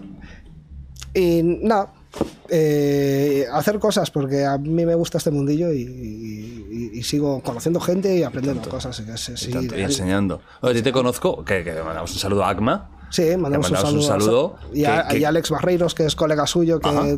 Que, entre los dos hicieron que nos conociéramos tú y yo. Ah, pues fíjate, ¿no? Eh, bueno, la verdad es que no te conocía, porque al final las figuras de, de- de- de hacking, no, a excepción de pues, un Chema Alonso o los, sí. los americanos, los grandes nombres mediáticos, no sois figuras conocidas para el gran público, Vamos en ¿no? la sombra, tío. Estamos un poco, no, y es, es verdad, estáis un poco a la sombra, que es un poco triste porque al final eh, hoy en día la ciberseguridad y es importante y cada vez lo va a ser más. Sí. ¿No? Y, Y, pues, cada algo que vez va a haber más mercado. y más conciencia tendría que haber, lo que tú has comentado, ¿no? Oye, hay cuatro truquillos, la, la cámara tapada, eh, no te bajes tal, que son cosas que no se nos explican. Y que a lo mejor no tan solo en charlas como de Wild Project, sino también en el propio colegio. Creo que tendría que haber ya una clase de ciberseguridad. Sí, sí. En el sentido de, oye, vale, está muy bien que aprendas que, que el código binario es 1 y 0, pero también está bien que aprendas que no te bajes puntos exes de la nada, no te no abras mails a destajo, o sea, ten cuidado, co- cosas básicas. Lo último que te pregunto ya. Venga. No tiene nada que ver con eso. Y muchas veces no me pueden contestar, pero ¿tú has tenido alguna vez alguna experiencia paranormal activity o alguna cosa rara eh, que, no puedas, que no puedas explicar racionalmente? Sí. Vamos allá. La cámara es tuya y el micro también. Pues estaba en el local de. Bueno, tenemos un local de una asociación. Es súper raro. Como Y- sea, asociación de marihuana, No. eh, ya sé yo porque viste cosas, ¿eh? No, era de moteros, pero bueno. ¡Oh, qué bueno eso!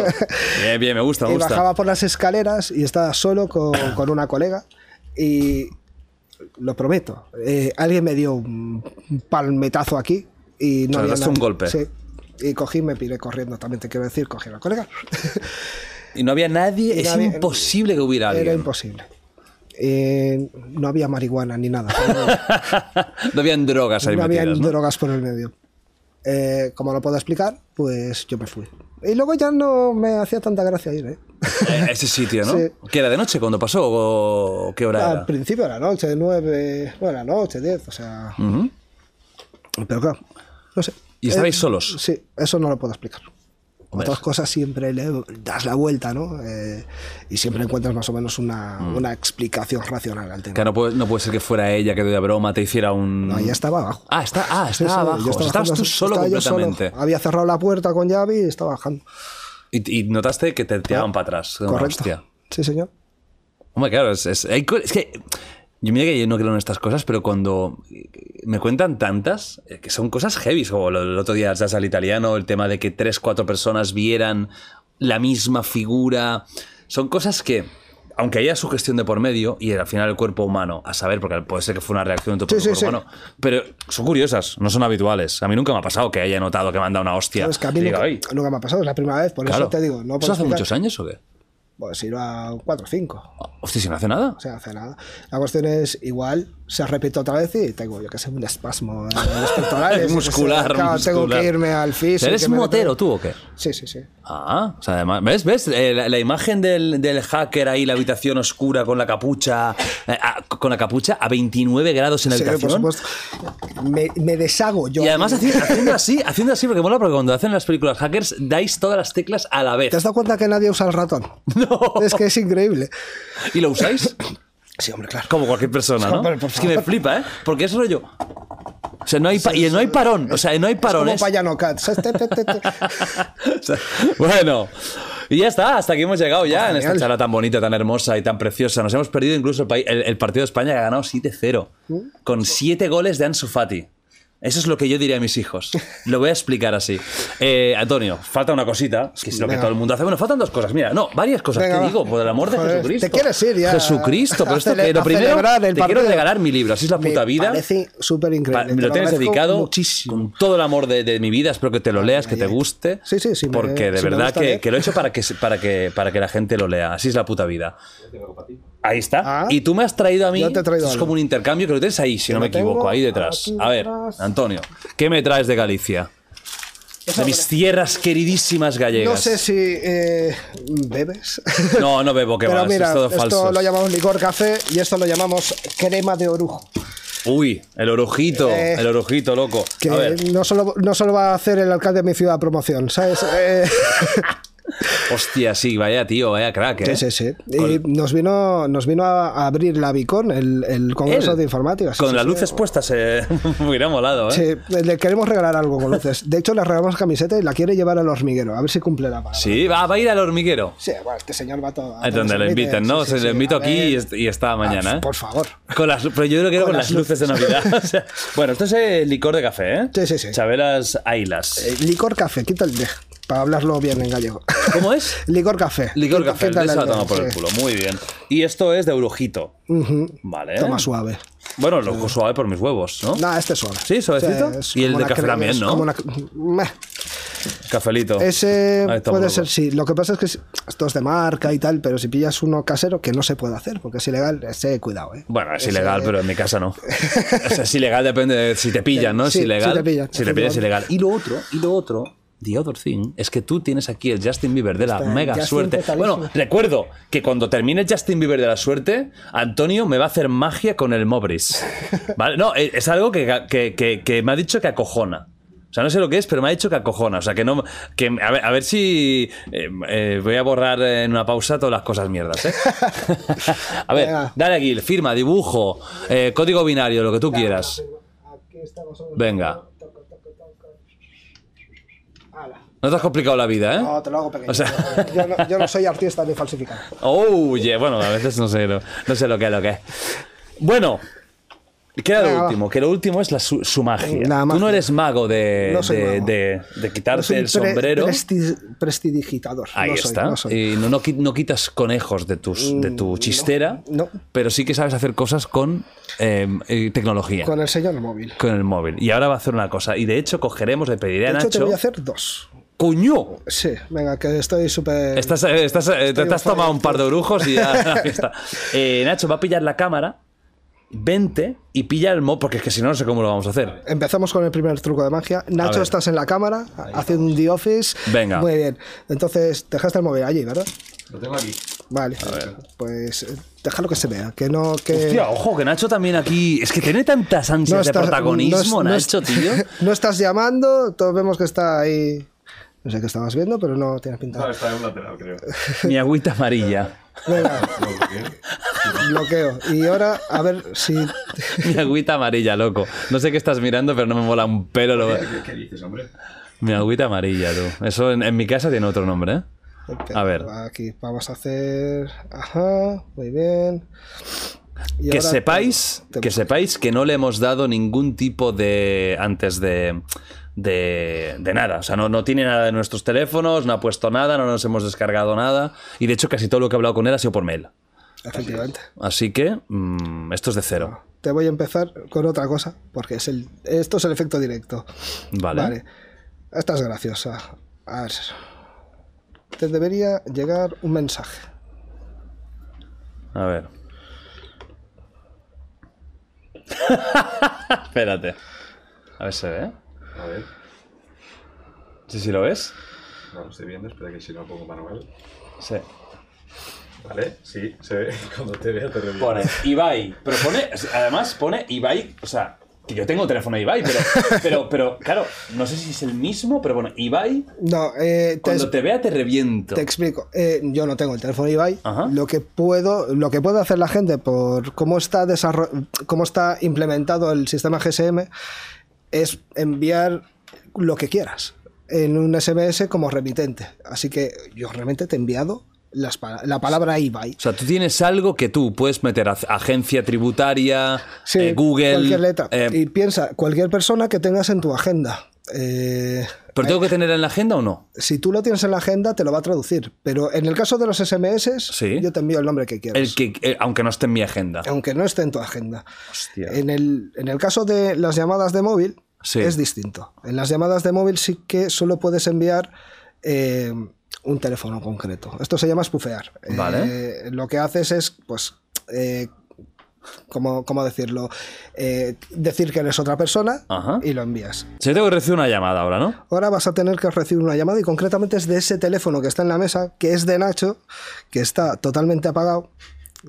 Y el fallo que estaba es que no, no te estaba poniendo el prefijo internacional. Y tenemos que. Tienes que poner el prefijo internacional Sí, para tus movidas, ¿no? Esta llamada viene desde, concretamente, Estados Unidos. Pero yo veré. Tú Nacho. verás, tienes que ver el ver. teléfono de Nacho. Se verá, ¿eh? Nacho, ¿estás nervioso? ¿Me estás llamando mentalmente? Cuando sueñas, ¿me llamas, Nacho? Siempre. Ah, fantástico, porque a veces te noto, ¿eh? ¿Tú su- sueñas conmigo o no? Yo cada noche. Ah, vale. Yo también. Me voy a dormir y, no, y veo un pie que me... Ojo. Hostia, qué heavy. Ojo. Hostia. Qué heavy. Pero este teléfono no está haciendo nada. No, Hostia. Es así. Y vale, y si yo lo cojo, ¿quién me hubiera, qué, qué me hubiera, qué- quién, quién me- quién sería la, la persona que me está llamando? ¿Tú? ¿Tú soy, te- soy yo, eh, te podría hablar desde aquí haciéndome pasar por Nacho. Uy, la puta. Y ya te lo complico con inteligencia artificial. A ver, a ver. Eh, ¿Necesitas saber el teléfono de Nacho por la- para lo que me has hecho? Sí. Eso sí. Tiene que estar en tu agenda. Tiene que estar en mi agenda. Para Vale. que tu teléfono traduzca ese teléfono, el teléfono lo tienes en la agenda. Pero virtualmente podrías enviar cualquier número de teléfono. Tengo que saber que lo tienes en la agenda. pero- Simplemente que yo tenga. Pues imagínate que Nacho Amela, desde cualquier número, me puedes hacer pasar por Nacho Amela. Sí. Imagínate que imito bien la voz, pero imagínate que utilizamos una de estas webs de inteligencia artificial Buah, que son las voces de gente. Te lo tecleo La ahí. mía está que es cada vez está mejor hecha, estoy asustándome. Sí, ¿eh? pues la probé, pero uy, no estaba muy allá. Pero he visto, y yo creo que hay alguna más profesional, Sí. porque he visto alguna cosa que digo, uy, uy, uy, uy. Pues imagínate todo Buah. el potencial que tienen estos deepfakes cuando aparte utilizas eh, cosas que nosotros confiamos, que son nuestros Claro, móviles. claro. ¿Quién va a pensar que se puede cambiar el número de teléfono eh, porque sí? Pues eh, esto tiene difícil solución porque es El un, tema de lo que has hecho sí, ahora, ¿no? es un fallo de implementación en cómo son las llamadas. O sea, es un, es un propio fallo, no de, de Apple, de Android. No, no, es un fallo es de. del sistema de GSM. o sea, no es muy lo que has hecho no es muy complicado de hacer, es muy efectista. También, sí, es muy, es muy efectista, pero eh, no nos confiamos. O sea, si tú te vas a los nodos de Telefónica, Vodafone y tal, se puede llegar a ver de dónde viene Vale. y todo está vinculado a una tarjeta, por lo cual te pueden acabar pillando. Sí, pero claro, si un día una señor, un señora mayor o un señor mayor ve papá Sí. o ve hijo, niño y sabe imitar la voz, es una Eh, putada enorme. O putada. agencia tributaria. Imagínate que tienes el teléfono de un abogado, agencia tributaria. y, Hola, buenas y- tardes, soy de agencia No, tributaria. te envío un SMS de agencia tributaria, tú a ti te da miedo porque debes 40.000 euros y hay un link, tú le vas a dar. O sea, es Claro. que no te vas a parar a leer el link. Hostia, qué fuerte. Bueno, con este, con esta, con este final maravilloso de Antonio, eh, con este, con esta espufeada que me has hecho, Feada de total. con este Nacho Amela fantasmagórico llamándome, me despido hasta la semana que viene. Tienes la cámara, además ahora le puedes hacer un, un- un momento de office bastante guapo para que digas lo que quieras y tú despides el podcast. Así que, Antonio, la cámara es tuya. Qué nervios. Pues muchas gracias a todos y procurad tener una vida un poquito más segura. Gracias. Guapísimos.